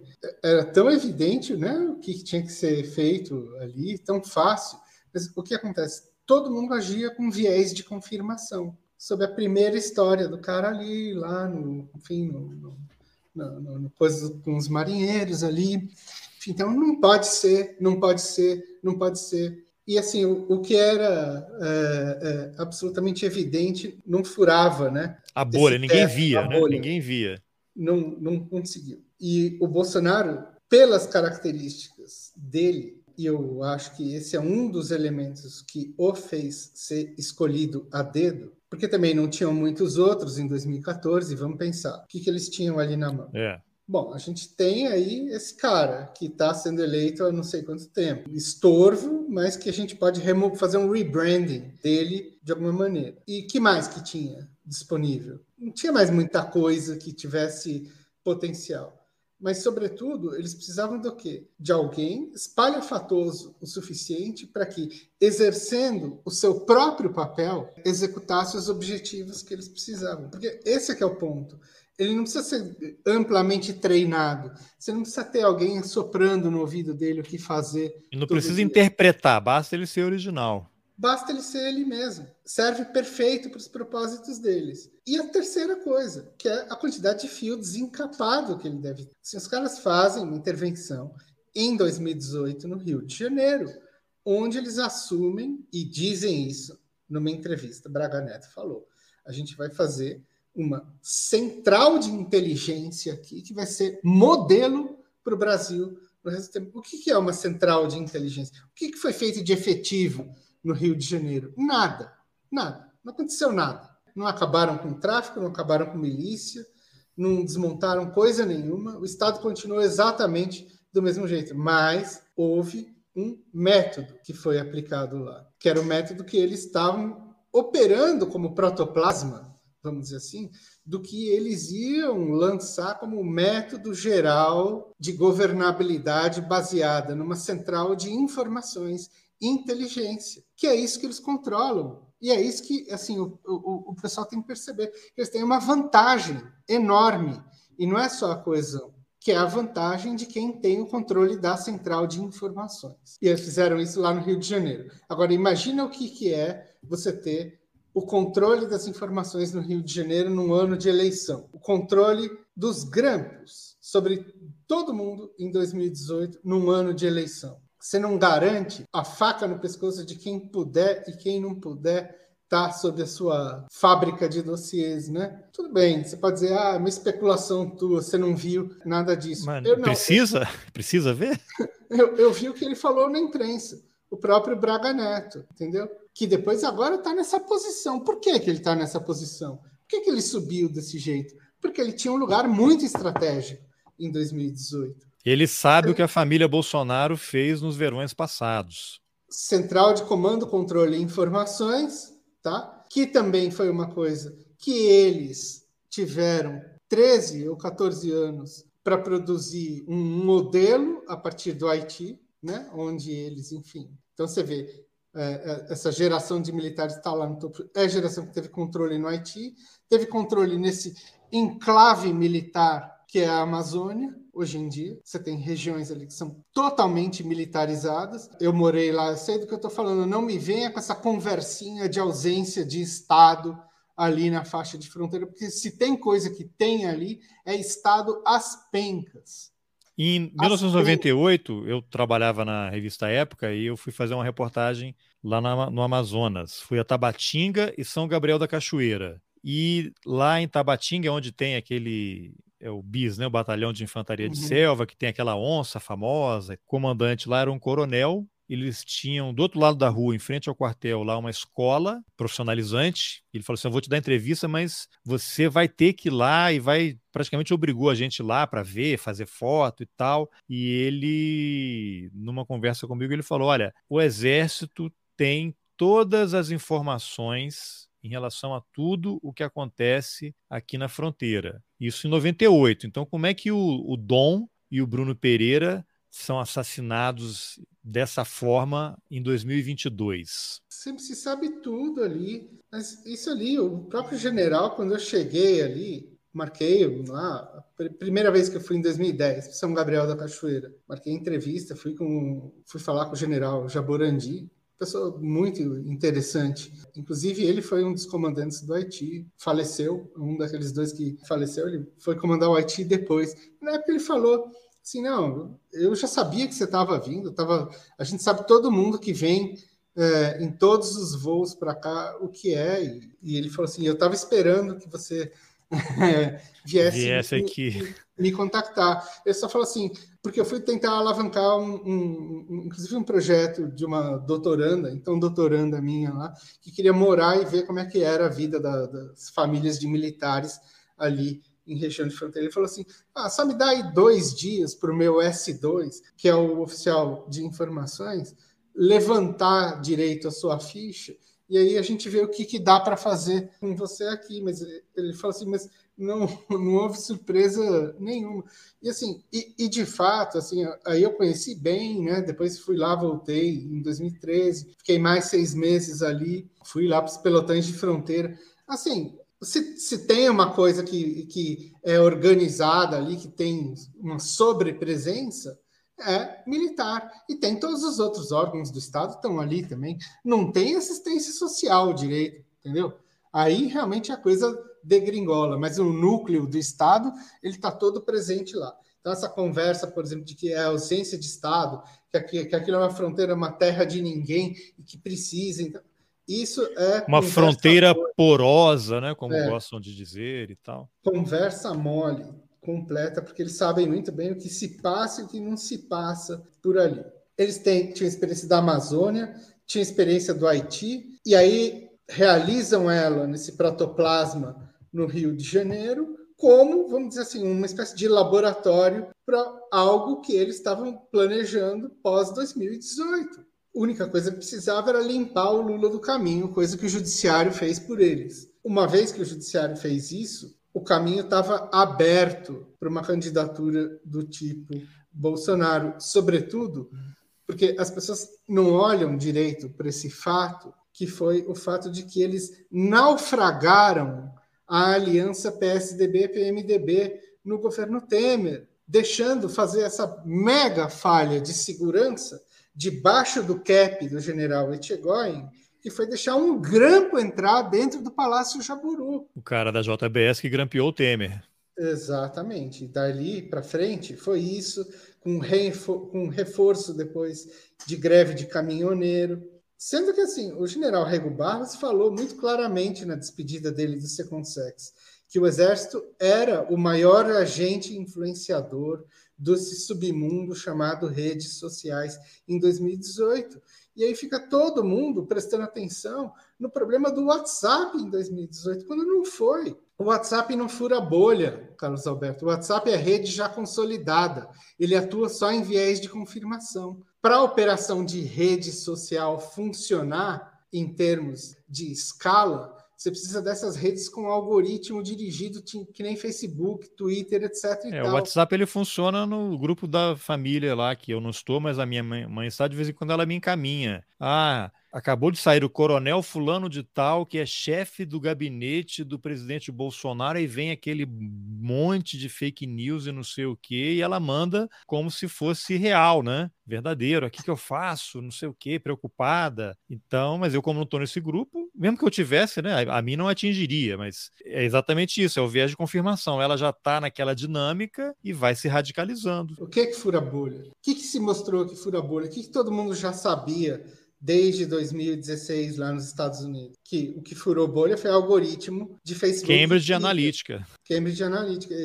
Assim, Ah, e o pessoal inventa, ah, os russos é que manipularam a eleição americana de 2016. Mas, pô, a eleição americana de 2016 estava inteira na mão de Big Tech americana. Não, o Bannon não era o vice-presidente ah, da Cambridge ah, Analytica? É, então... Agora, onde é que entra o centro de cibernética do Exército? Eu já perguntei até para o Heraldo Macraques, né, que é um coronel uhum. da reserva também, que ele também não, não sabia. O que faz o Centro de Cibernética do Exército? Quem é que está lá? São tenentes recém-saídos da AMAN? São técnicos não, que fazem aí... códigos e tal e ficam criando perfis falsos? Eles ficam não, não, entrando nas que... contas das pessoas? O que faz o Centro de Cibernética do Exército? Não, o que faz lá dentro, não sei. Não tenho, assim, a gente... Está preocupado com urna eletrônica? Ah, pronto, agora chegamos no tema é, é, eu... que é o gancho para as eleições eleições, e aí a gente vai entrar naquela parte que eu queria falar da imprensa. Uhum. A imprensa está sendo operada nesse espectro de guerra híbrida, porque eu sempre a gente publica sempre aí, né? A gente se fala pelas redes sociais também. Sai uma nota num jornal dizendo X. No dia seguinte, o mesmo jornal, o mesmo colunista ou colunista publica o contrário. Uhum. E eu, então, às vezes, sai num jornal uma coisa, no outro jornal sai o contrário. Sempre fontes anônimas, sempre plantações, né, que você apelidou aí do agronegócio, né, do agrojornalismo. Esse apelido é invenção do Romos. É do Romos, é... vamos dar o crédito então. O que, que é isso, né? São, sim, você, você não é jornalista, eu sei que você não, não tem muita informação como é que é a dinâmica de uma uhum. redação, uhum. eu conheço um pouco, né? Até posso tentar explicar por que que acontece isso. Os generais que têm acesso à informação são aqueles de sempre, né? Quem sabe, o general que sabe o que o Bolsonaro está fazendo é o general que está lá convivendo com ele, que convive, que conversa, que despacha. Essa semana saiu aí uma nota na Veja, né, de que os interlocutores passaram uma nota para a Veja de que estão horrorizados porque o Bolsonaro está humilhando generais, gritando. Uhum. E aí o, o, general Heleno foi colocou aí no Twitter, fake o, news. é, chamando de fake news em letras garrafais e não sei o quê. Ele chamou de fake news, mas ele chamou de fake news, mas ele retweetou a reportagem.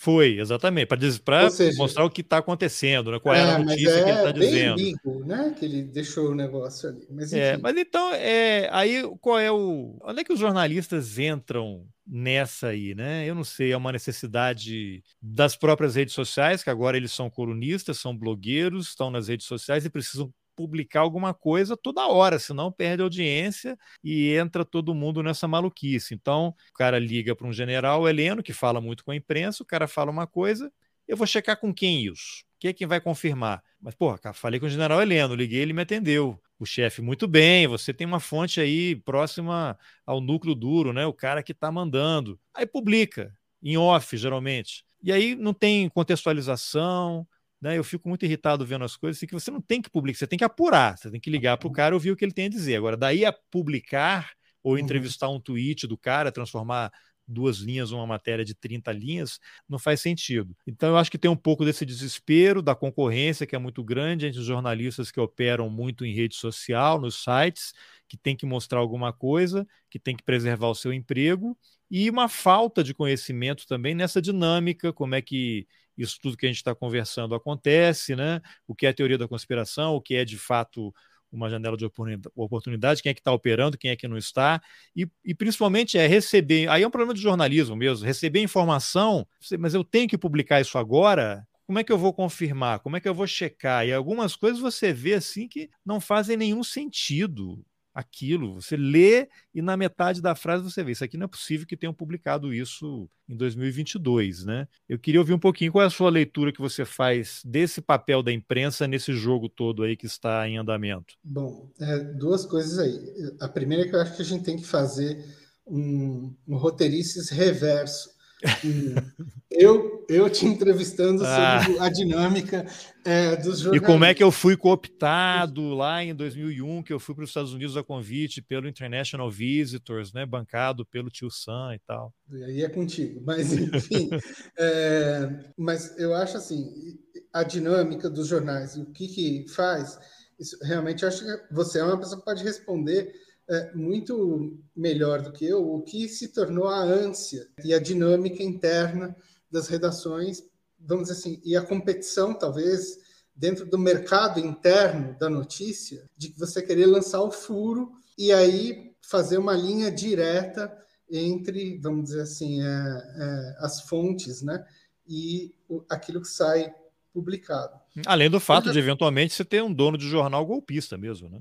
Bom, sem falar nisso, né? É, alguns casos são assim meio escandalosos, como o Estadão vem demonstrando ultimamente, mesmo tendo jornalistas que eu acho que vão noutra linha lá dentro. Enfim, é, eu acho que eles são é. cotas, já falei isso algumas vezes. É. Assim, o cara faz uma o jornal faz uma reportagem de escândalo, orçamento secreto, descobre um monte de coisa, é a cota. Vamos ter a cota da reportagem para poder uhum. fazer todo o resto. É, mas o, os editoriais, enfim, né? Mas eu, eu acho assim, isso é um ponto. O, um ponto que eu acho que tem que ser visto é que é o seguinte: talvez o 01 dessa, da, da turma, né, desse, desse consórcio, desse, disso que eu chamo de central de comando, controle e inteligência, a central militar, que na minha cabeça é o Heleno, não só porque ele é o mais antigo, não, na hierarquia, né? Acho que ele é de 69, a turma dele, né?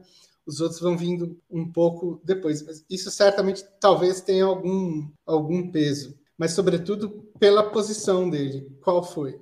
Ele também é 01, 01, 01 nas academias militares. Ele teve outras credenciais é, heavy metal, vamos dizer assim. Passou pela Amazônia, passou pelo Haiti. Ele foi o sujeito que deu protagonismo as rebeliões militares de 2007 e 2008. Quem talvez tenha começado isso de maneira mais visível internamente foi, acho que, o general Maynard de Santa Rosa, que estava aí no governo até outro dia. Mas o Heleno foi o sujeito que furou a bolha disso para o Globo, que deu voz para ele direto naquela época, lá em 2007, 2008, quando ele estava batendo direto de frente né, com o Lula. Bom, ele trabalhou no Seconsex. Tem uma entrevista dele muito interessante. Seconsex é Centro de Comunicação Social do Exército, que é basicamente as relações públicas dos militares com, vamos dizer assim, a imprensa, sobretudo,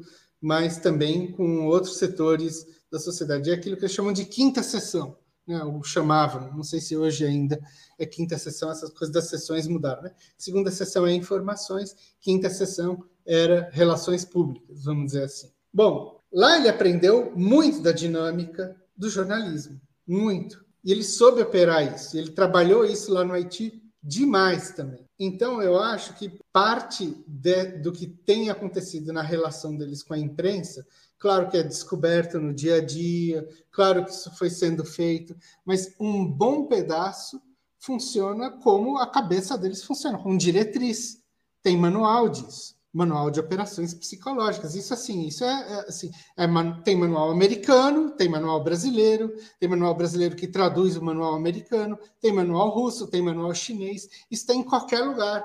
Enfim, e isso é muito bem detalhado, como deve ser feito. Então, a ideia, por exemplo, de fonte anônima, que é isso que o, o coronel Marcelo Pimentel arranca os cabelos, de que os jornalistas não, não deveriam dar bola para esse general anônimo que ficam falando, porque isso é o que está, isso é o que num, num, certo momento acabou completamente deixou um, um, setor dos jornais vassalo das informações que vinham dali, que era o general anônimo falando um negócio, cristalizou uma posição onde eles perceberam, na verdade, uma chave de ação que também é de manual, onde eles têm o domínio do espectro de tudo que vai sair e não vai sair, que é criar informação com contradição. General Anônimo A fala uma informação para um determinado jornal, General Anônimo B fala a informação contrária para o outro jornal. Então, Ou que... mesmo General A anônimo fala da informações contrárias a veículos diferentes. Pode ser, ou General A e B. Isso é fácil de combinar entre eles. Isso é muito fácil, entendeu? Porque eles são muito coesos e são poucos. Então, eles conseguem fabricar esse tipo de ação. Isso está muito bem estruturado no campo interno deles. Eles sabem como agir. Não tem é, é, é assim espontaneidade. Eles têm uma comunicação ágil para fazer isso. E o que, que acontece? Quando eles lançam uma informação contraditória, eles vão trabalhar com o viés de confirmação de quem lê a notícia. E no fundo você vai ter o quê? Todo mundo, por ou confirmando a tese A ou confirmando a tese B, indo para o campo que é exatamente aqueles que eles querem provocar o entendimento da situação. E percebe bem uma coisa: o entendimento da situação, eu, eu digo o seguinte, no grande plano geral, o macro esquema é fazer entender que tudo é uma ação do Bolsonaro. Tudo. Tudo cai no colo desse para-raio. E, e as manchetes são sempre Bolsonaro, né? Sempre, sempre. Então, assim, se for julgar por análise do que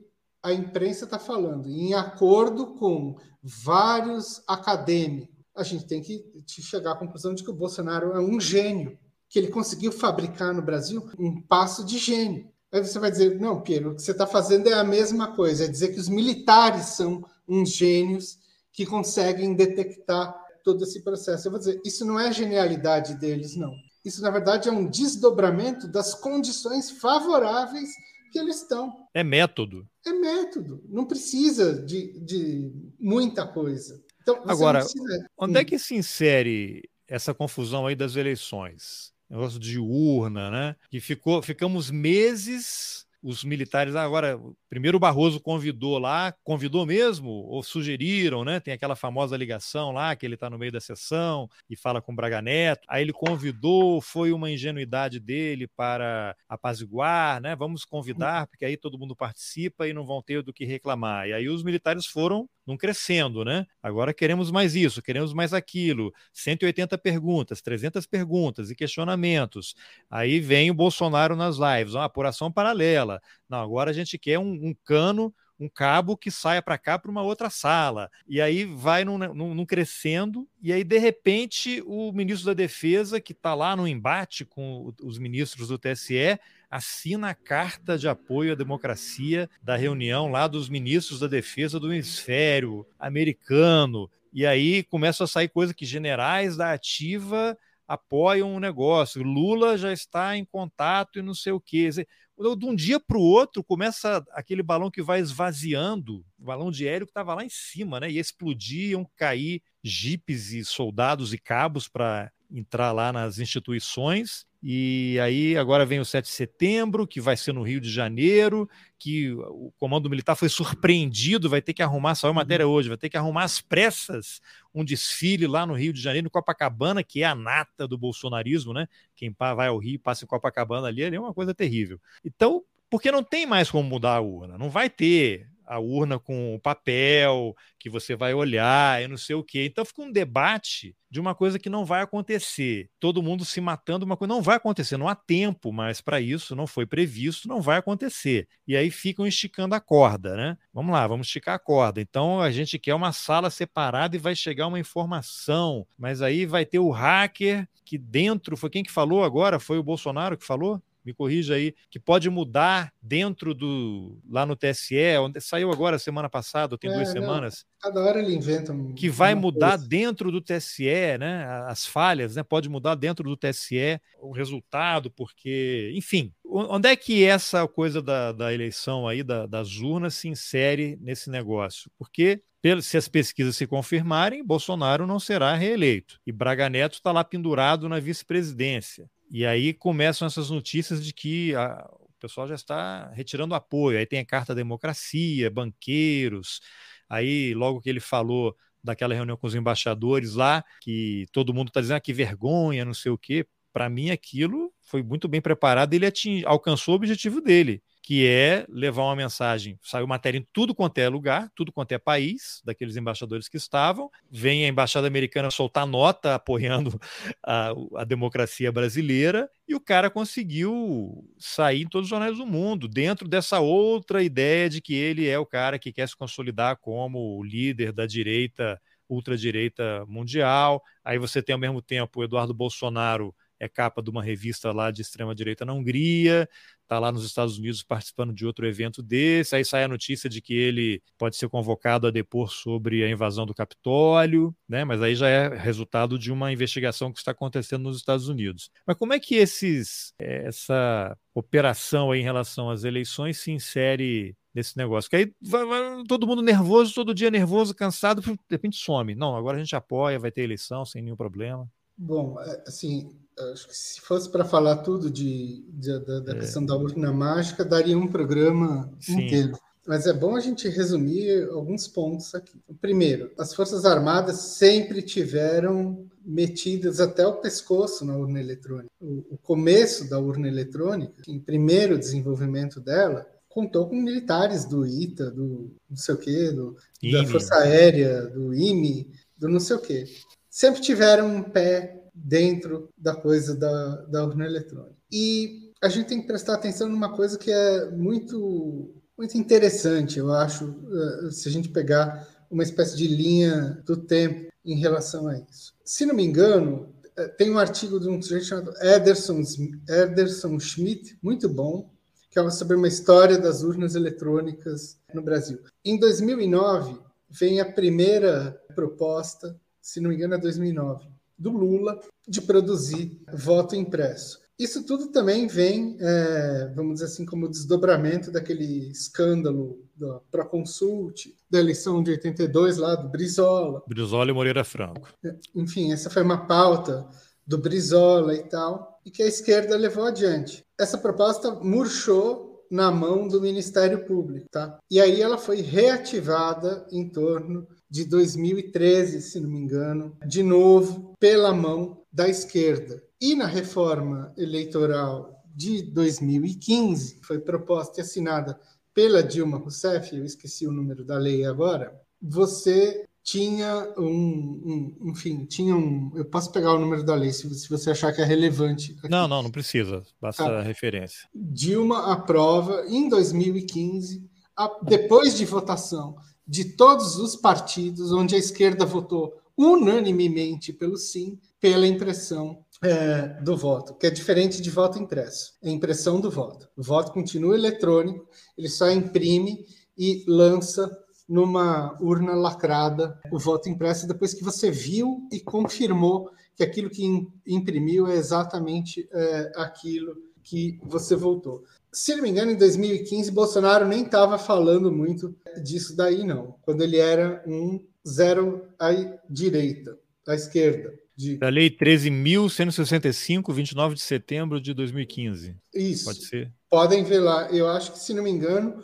o artigo sobre impressão de voto é o artigo 49 ou 59 dessa lei. O... Artigo 59A. No processo de é. votação eletrônica, a urna imprimirá o registro de cada voto que será depositado de forma automática e sem contato manual do eleitor em local previamente lacrado. Parágrafo único. O processo de votação não será concluído até que o eleitor confirme a correspondência entre o teor do seu voto e o registro impresso e exibido pela urna eletrônica. Houve, depois, uma solenidade, apresentaram o um modelinho da urna lindo. Gilmar Mendes falando bem da urna eletrônica, outros ministros do TSE estavam ali, todos empolgadíssimos com a urna, com impressão do é, voto. Tá aqui, ó, vetado, né? Aí, o que, que aconteceu? De novo, o Ministério Público começou a fazer o lobby contra e o STF derrubou essa lei em votação, que, se não me engano, foi 9 a 2. Mas não tenho certeza, não. Foi só o Gilmar Mendes e eu não lembro mais quem que continuaram nessa pegada. Qual foi? Isso foi em 2017. Qual foi o pretexto? O custo ia ser muito alto, né? rombo nas contas públicas. Logo depois disso, o Bolsonaro começa a encampar essa pauta, coisa que ele faz direto com absolutamente tudo, que é sequestrar as pautas da esquerda. Olha o que ele fez com a Globo. Hoje em dia, xingar a Globo é prerrogativa de bolsonarista. É, né? Tá aqui, ó, por 8 a 2. 8 a 2. Então, foi isso que aconteceu. Mas ainda assim, veja bem, quando o Bolsonaro faz um projeto para voltar a esse, esse, esse negócio em 2017, você vê deputados como o Chico Alencar e o, o Glauber Braga, do PSOL, falando bem, falando que não, que tinha que ser isso mesmo, que não sei o quê. E aí o que, que acontece? Aí você tem a eleição de 2018. Vem cá, em agosto de 2018, qual que era o lema do PT para a eleição? Você lembra? 2018? Não, qual era? Agosto de 18. Você lembra qual era a palavra-chave? Eleição sem Lula é fraude. Não era essa? Ah, sim. É, tá aqui, ó. PT muda lema. Antes, eleição sem Lula é fraude. Agora, Aí troca para o Haddad. Lula Agora entra Lula livre. Lula livre, enfim. Mas a fraude estava na cabeça das pessoas. O que, que o Bolsonaro faz? Horas depois do primeiro turno, ele começa a falar em fraude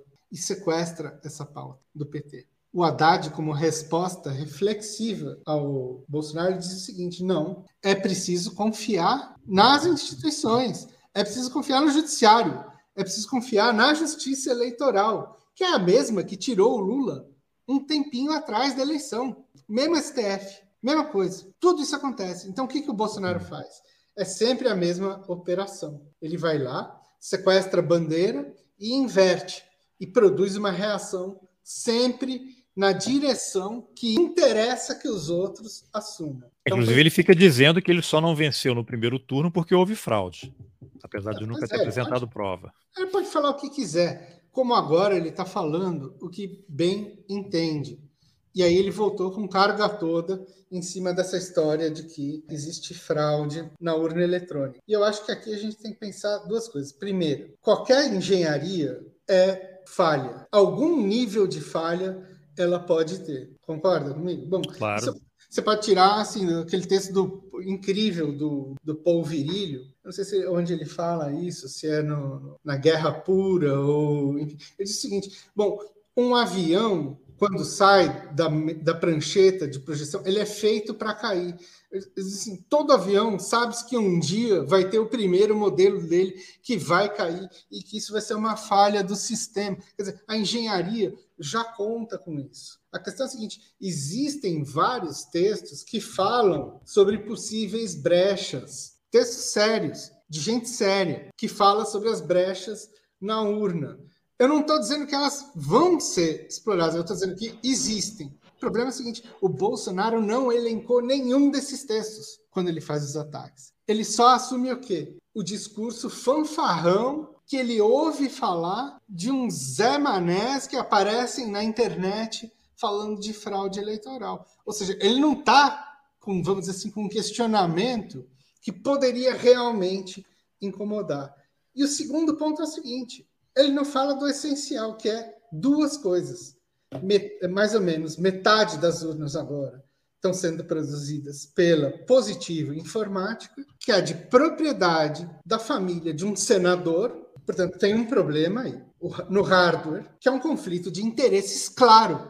Isso poderia ser usado para questionar, não poderia? Bom, claro. só que não foi. nem é mencionado. E o segundo ponto, que a empresa que faz a certificação. Está aqui, ó. TSE declara positivo tecnologia vencedora de licitação das urnas 2022. Isso. Material de dezembro do ano passado. Exatamente o meu problema não é que é ela que está fazendo, não estou dizendo que está corrompido o sistema, eu estou dizendo o seguinte: isso poderia estar tá entre os motivos que ele fala, mas ele não fala desse. É, assim se fosse, como... se a empresa fosse da família do Lula, é. Bom, imagina o que, que não aconteceria.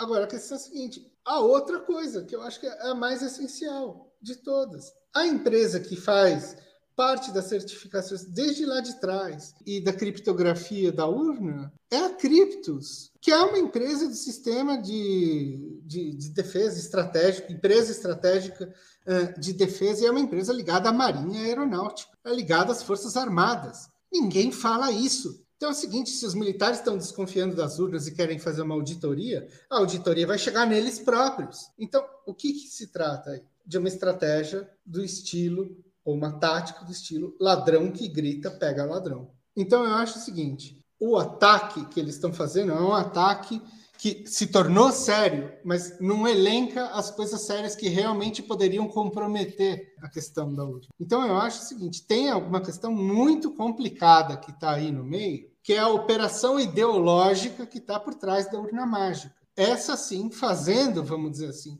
eh, a produção de um consenso contrário de que existem instituições que estão alinhadas, vamos dizer assim, a um projeto de controle da eleição, que é essa ideia de que o judiciário está alinhado ao Lula, que isso tudo é, é o PT, que a Globo e que tal, e que isso está agora, é, vamos dizer assim, mais um capítulo desse negócio foi projetado na história da carta aí, do, enfim, lá do 11 de agosto, lá do, do, da Carta do Direito. Pela democracia. Pela democracia, que acabou de ter, as, que é, virou uma espécie de Elenão 2.0, e que teve, vamos dizer assim, o seu reverso produzido esses dias, que é a carta dos advogados pró-Bolsonaro, falando o quê? Vejam bem, olha como todas as elites, banqueiros, etc. e tal, estão alinhados naquele negócio. E está fazendo o quê? Está empurrando o Lula para uma posição de que ele é o candidato das elites, enquanto o Bolsonaro seria o candidato realmente do povo, popular, do povo dessa história. Você percebe como esse processo que é um processo de manipulação, vamos dizer assim, cognitiva, da percepção do negócio, ele produz, na verdade, a condução do inimigo para o lugar que você deseja que ele quer que esteja. Sem parecer que está sendo conduzido. Sem, sem parecer que está sendo conduzido. Então, esse negócio todo é pura guerra híbrida, é manual de guerra híbrida. Funciona, vamos dizer assim, mais ou menos nisso. E, assim, sinceramente, o tema da insegurança eletrônica, ele é o tema que é bola da vez, porque ele foi bombardeado na gente nos últimos quatro anos. E começou, por incrível que pareça, com a história do hackeamento das mensagens dos procuradores da Lava Jato, que foi, vamos dizer assim, tá no, no, no protoplasma de toda a noção de que o judiciário se alinhou ao Lula num projeto, é, vamos dizer assim, de elite para conquistar o poder de novo, da velha política, etc, etc, etc. O que é também uma, uma loucura, assim, né? é o mesmo Supremo que colocou o Lula na cadeia, né, que confirmou ali aquela história toda, e agora, não, não, a gente cometeu um erro, não era bem assim, vamos anular mas, o negócio mas o que todo. Que tá sendo, mas o que está sendo vendido por aí? Foi, o que é vendido não só na imprensa? Quando você lê, por exemplo, livro de acadêmico que está fazendo sucesso agora, falando aí de limites da democracia e tal, o que ele está dizendo? Que a Vaza Jato mudou a opinião do judiciário. Ah, eles descobriram que o Moro era parcial. Assim, vamos falar, vamos falar sério, vai. Qualquer idiota com um mínimo de noção de direito via do que se tratava aquele processo lá do triplex. Uma farsa absoluta. Ah, teve até a juíza substituta do Moro que copiou, né? Inclusive os termos do, do, do imóvel, né? Você vai me dizer que a Vaza Jato fez as pessoas terem uma mudança de percepção a ponto de fazer o, o, o Supremo virar a biruta de um lado para o outro? Existe uma coisa muito conveniente aí de você produzir uma operação que vincula o Lula às elites, porque agora o Lula é o candidato dos banqueiros, e aí o Alckmin, colado nele, só consegue fazer o, rei, o reforço dessa percepção ele é o candidato da imprensa, golpista, né?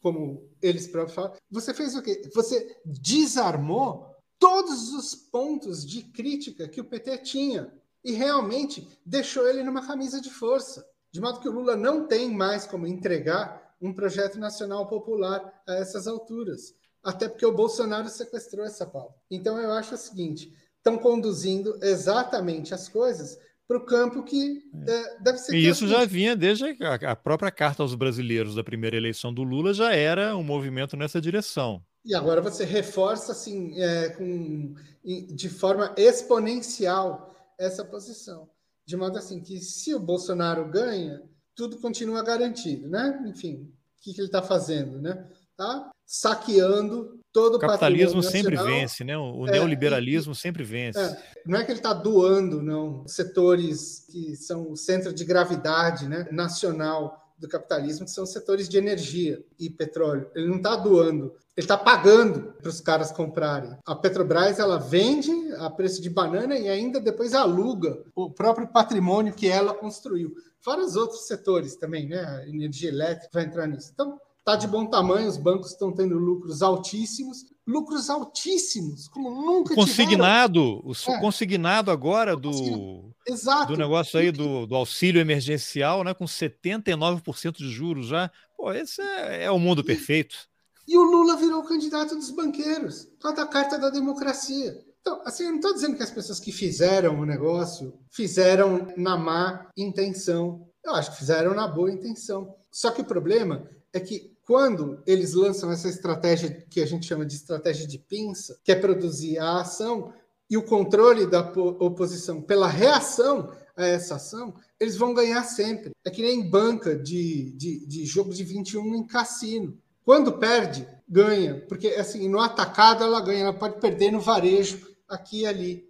Mas no atacado ganha sempre. E é isso é uma coisa que a gente tem que lembrar. Desde os anos 90, esse pessoal está totalmente plugado no setor de informática desse país. Essa coisa começou lá atrás. E olha que coisa interessante, porque isso, para a gente, sei lá, se vai precisar encaminhando aqui, o grande lance dos sistemas eletrônicos, de segurança, de guerra cibernética, que começa lá nos anos 90, ora vejam só, não começa a troco de nada. Começa com o desenvolvimento que vem logo depois dos anos 90, primeiro de uma coisa, que era o ciclo de carros que eram roubados principalmente em São Paulo, e iam lá para o Paraguai. Lembra disso? Sim, sim. E apareceu uma empresa que começou a fazer aquele produto que chamava Car System. Você lembra disso? Sim, não era, do, do, Nelson Piquet que ele fazia em caminhão. Depois eu acho que Piquet entrou nesse negócio aí. Você monitorava, né? Você monitorava a localização do veículo.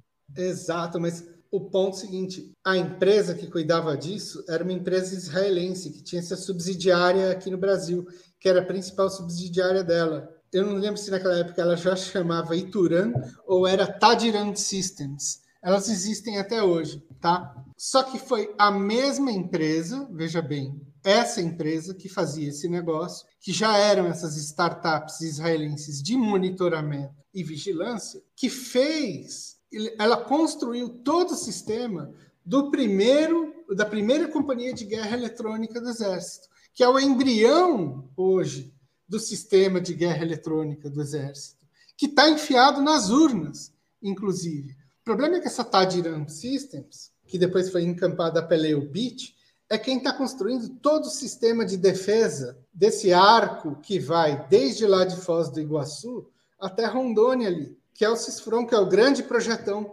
Aqui, ó, é... Tadiran, Wikipedia, está em inglês aqui, mas é um ex-conglomerado israelense, foi fundado em 62 pela fusão de duas empresas, a Tadir e a RAM. Essa RAM havia sido criada em 32 como fabricante de baterias, né? E aí Tadiran é a junção desses dois nomes aí. Você viu que, ó, 32, Bom, mas isso aí é antes de Israel, né? Antes da guerra, enfim. É, mas, mas 62 aqui. Bom, beleza. Então, o seguinte. Tem história, fato... tem história. Tem, tem história, mas o fato é, hoje tudo é o Bit, tá? É, mas aí você vê essa plataformização Não. também. Aí você tem Uber, você tem o Waze. O Waze é de onde? Quem criou o Waze? Não. Foi um israelense, né? Não, beleza, até aí, tudo bem. A Google foi lá e encampou no Waze também. Mas olha só, porque essa história é interessante. Veja, essas empresas israelenses, essas startups, elas todas tiveram imbricadas na construção dos sistemas eletrônicos dos militares aqui. Lembra outro outro elemento para você analisar. O que são os israelenses? Eles são todos militares. Todos militares. O exército é obrigatório para homem e mulher. Eles ficam lá dois, três anos. Dois anos acho que é o mínimo. Né? Eles são Estado militar. Beleza, né? Então, veja bem. A EOBIT faz esse sistema. O CISFROM, vamos dizer assim, é o correspondente do Exército ao submarino nuclear da Marinha. Dreno de verba mor que tem. Esse é o ponto que está ali no, no, vamos dizer assim, nos extras da segunda edição do livro. Quando acontece o, o 11 de setembro de 2001, os americanos, em conjunto com o Mossad, identificam que tem uma célula da Al-Qaeda lá na Tríplice Fronteira que, que leva a crer nesse negócio? Eles dizem, bom, não só porque tem uma colônia árabe grande ali, em que os caras ficam ali homiciados, né, vamos dizer assim, mas principalmente porque eles já sabiam que lá era um grande centro de lavagem de dinheiro. Como é que eles sabiam disso? A do história do Banestado.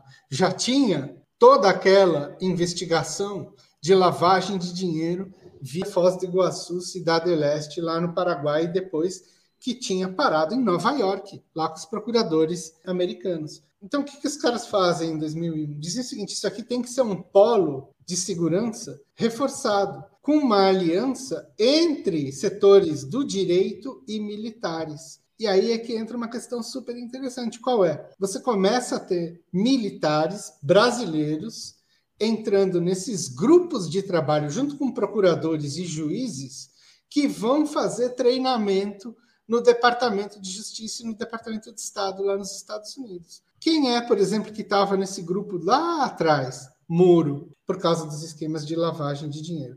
E você começa a coalhar de militar dentro desse negócio.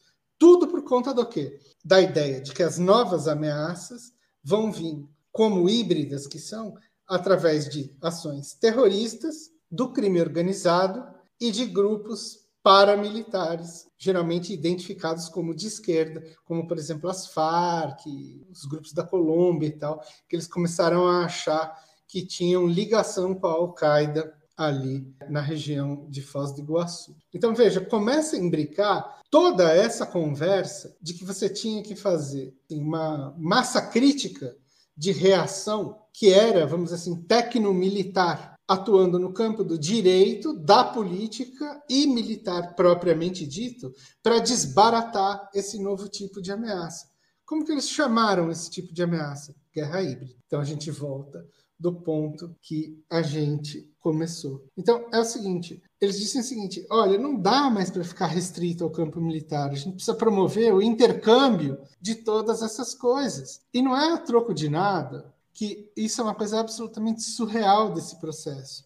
Todo o setor de defesa, que era baseado nas construtoras brasileiras, Camargo Correia, OAS e Odebrecht, é desmantelado com a Lava Jato. Veja, isso desmantelou. Lava Jato vai lá e essas empresas, o primeiro setor que elas têm, que elas vendem, é esse setor de defesa. E vendem para quem? Para essas empresas israelenses que estavam atuando através de subsidiárias no Brasil. Eubit, por exemplo. Ela está na Embraer, converteu a Mectron, que era essa subsidiária da Odebrecht Defesa e Tecnologia, e por aí vai. E você tem o quê? Nos quadros dessas empresas, você tem um monte de gente que é absorvida do setor de engenharia das construtoras, mas também do setor militar, por exemplo, de ex-oficiais que vão trabalhar na iniciativa privada. Então, eu acho assim, essas coisas estão muito mais enroladas do que aparece no simples jogo de formação de partido e eleitores, porque tem interesse muito alto envolvido nisso daí. E amplo. E amplo. E amplo, né? Não é. Você começa a então, ver, o troço está espalhado na sociedade. Então, o que, que começa a acontecer? Desde 2018, você percebe o seguinte: lá pelo dia 7 de janeiro de 2019, você começa a ver disseminado na imprensa, semana sim, semana não, algum ataque hacker em alguma coisa, sempre dizendo que o Brasil está inseguro nos seus sistemas eletrônicos. Não é Vulnerável. Não? Vulnerável. E aí, de outro lado, você tem o quê? Você tem quem cuida da segurança cibernética, você diz assim, só os militares têm competência para fazer isso, como só eles têm competência para lidar com os conflitos na Amazônia, como só eles têm competência para lidar com a anomia social quando o Rio de Janeiro vira de ponta cabeça. E ao mesmo tempo você tem o quê? Sempre essas historinhas que ficam aparecendo, né? Fazendo cosquinha no ouvido, de empresas israelenses de espionagem que estão aí na órbita do Eduardo Bolsonaro, do Carlos Bolsonaro, de, do Carlos Bolsonaro, de, de não sei quem, de tarará, tarará.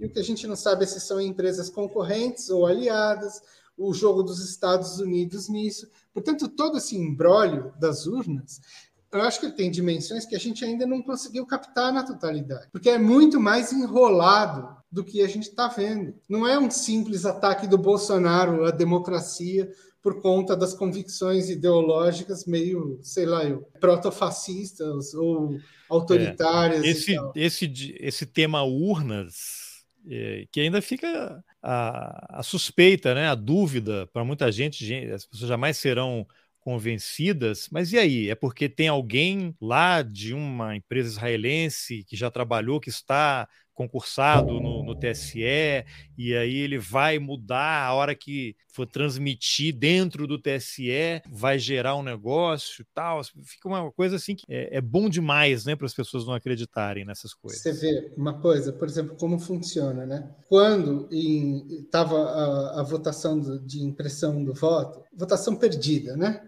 Né? O Bolsonaro tem todo esse poder, ele tem o centrão na mão, tem tudo, não sei o quê, mas na hora que interessa numa votação, o cara perde feio, né? É, por que será, né? Que coisa mais estranha isso, né? O cara conseguiu 700 mil assinaturas na carta dos advogados contra a carta dos, dos banqueiros e juízes. É, mas, mas, não consegue não, criar um partido. Não consegue 400, 500 mil assinaturas para criar um partido. Mas vamos lá. O que acontece? Quando chegou a época dessa votação, eu, por exemplo, falei: gente, é mais fácil aprovar a impressão do voto e você desmobiliza essa narrativa do Bolsonaro e acaba para ele. Acaba. Aí o cara está acabado dali para frente. Ele ia que... ter que inventar outra coisa. Eu não ia conseguir, porque nenhuma coisa é tão central quanto essa, do que o ataque da eleição. Isso aqui está no imprinting, desde o problema dos Estados Unidos lá atrás. Não ia ter como, porque o Zazap já estava desgastado. O não sei o que não ia funcionar mais. O que, que ele tinha na mão? Isso. Só que a coisa foi tão absurda que você percebe, percebe jornalista especializado em informática na internet falando que o cara estava a favor da volta do papelzinho e da caneta no voto, quando não tratava de nada disso. É, quando, eu, quando eu falei, olha só, é mais fácil aprovar esse negócio e dar um contrapé no sujeito, o que, que aconteceu? Choveu gente chamando de bolsonarista. É. A gente está falando num nível tático de como fazer a contra-efetuação desse processo. O argumento foi dinheiro, né? Ia ficar muito caro. Bom, aí então, o fundo partidário é quanto? Exatamente. É dez vezes. Exatamente. Por isso que vamos, eventualmente, quem sabe, né? Um episódio sobre isso aí especificamente. Piero, tem muita coisa para falar ainda, mas a gente está com o horário aqui, duas horas e quinze aqui de conversa. Eu te agradeço muito, desejo sucesso nessa nova edição aí do seu livro. Recomendo que todos leiam, porque não dá para entender o Brasil sem conhecer um pouquinho desses meandros aí que você aborda no teu trabalho. E deixo um abraço para você aí. Mais uma vez, obrigado pela entrevista. Eu que agradeço, Carlos, pelo espaço e pela parceria aí em trocar ideia. E Sempre. Falando, muito legal.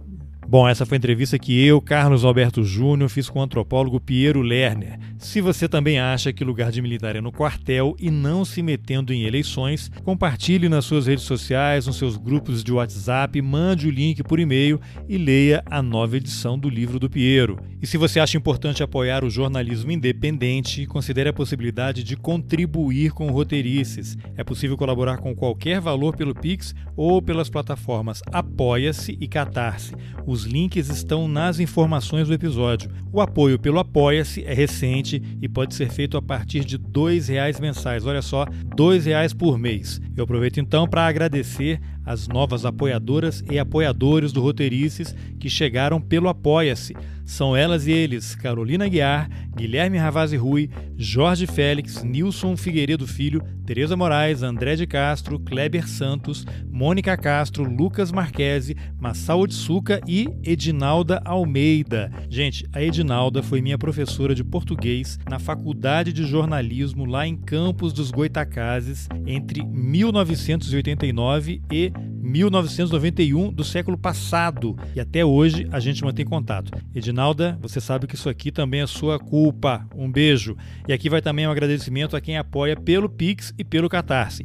Igor Zeredo de Cerqueira, Cleiton Nedes, Aline Marinho, Humberto Francelino, Jorge Balbino Júnior, Felipe Vanisca, Eduardo Kramer Góes, Rosana Minilo, César Gomes Dantas, Cláudia Reis, Avelino Ferreira, meu amigo também lá de Campos, Ângelo Meneghello, Afropei, Carlos Alberto Cunha, Guilherme Rebonato e Letícia Alves Vieira. Eu não tenho palavras para agradecer o apoio de vocês. Muito obrigado. Por fim, eu lembro que o Roteirista agora tem um canal no YouTube. Entra lá, assina e compartilha. Também é possível apoiar o Roteiristas lá. Logo abaixo do vídeo tem um botão escrito apoiar. É só clicar lá. Obrigado pela companhia e até o próximo Roteiristas. Valeu!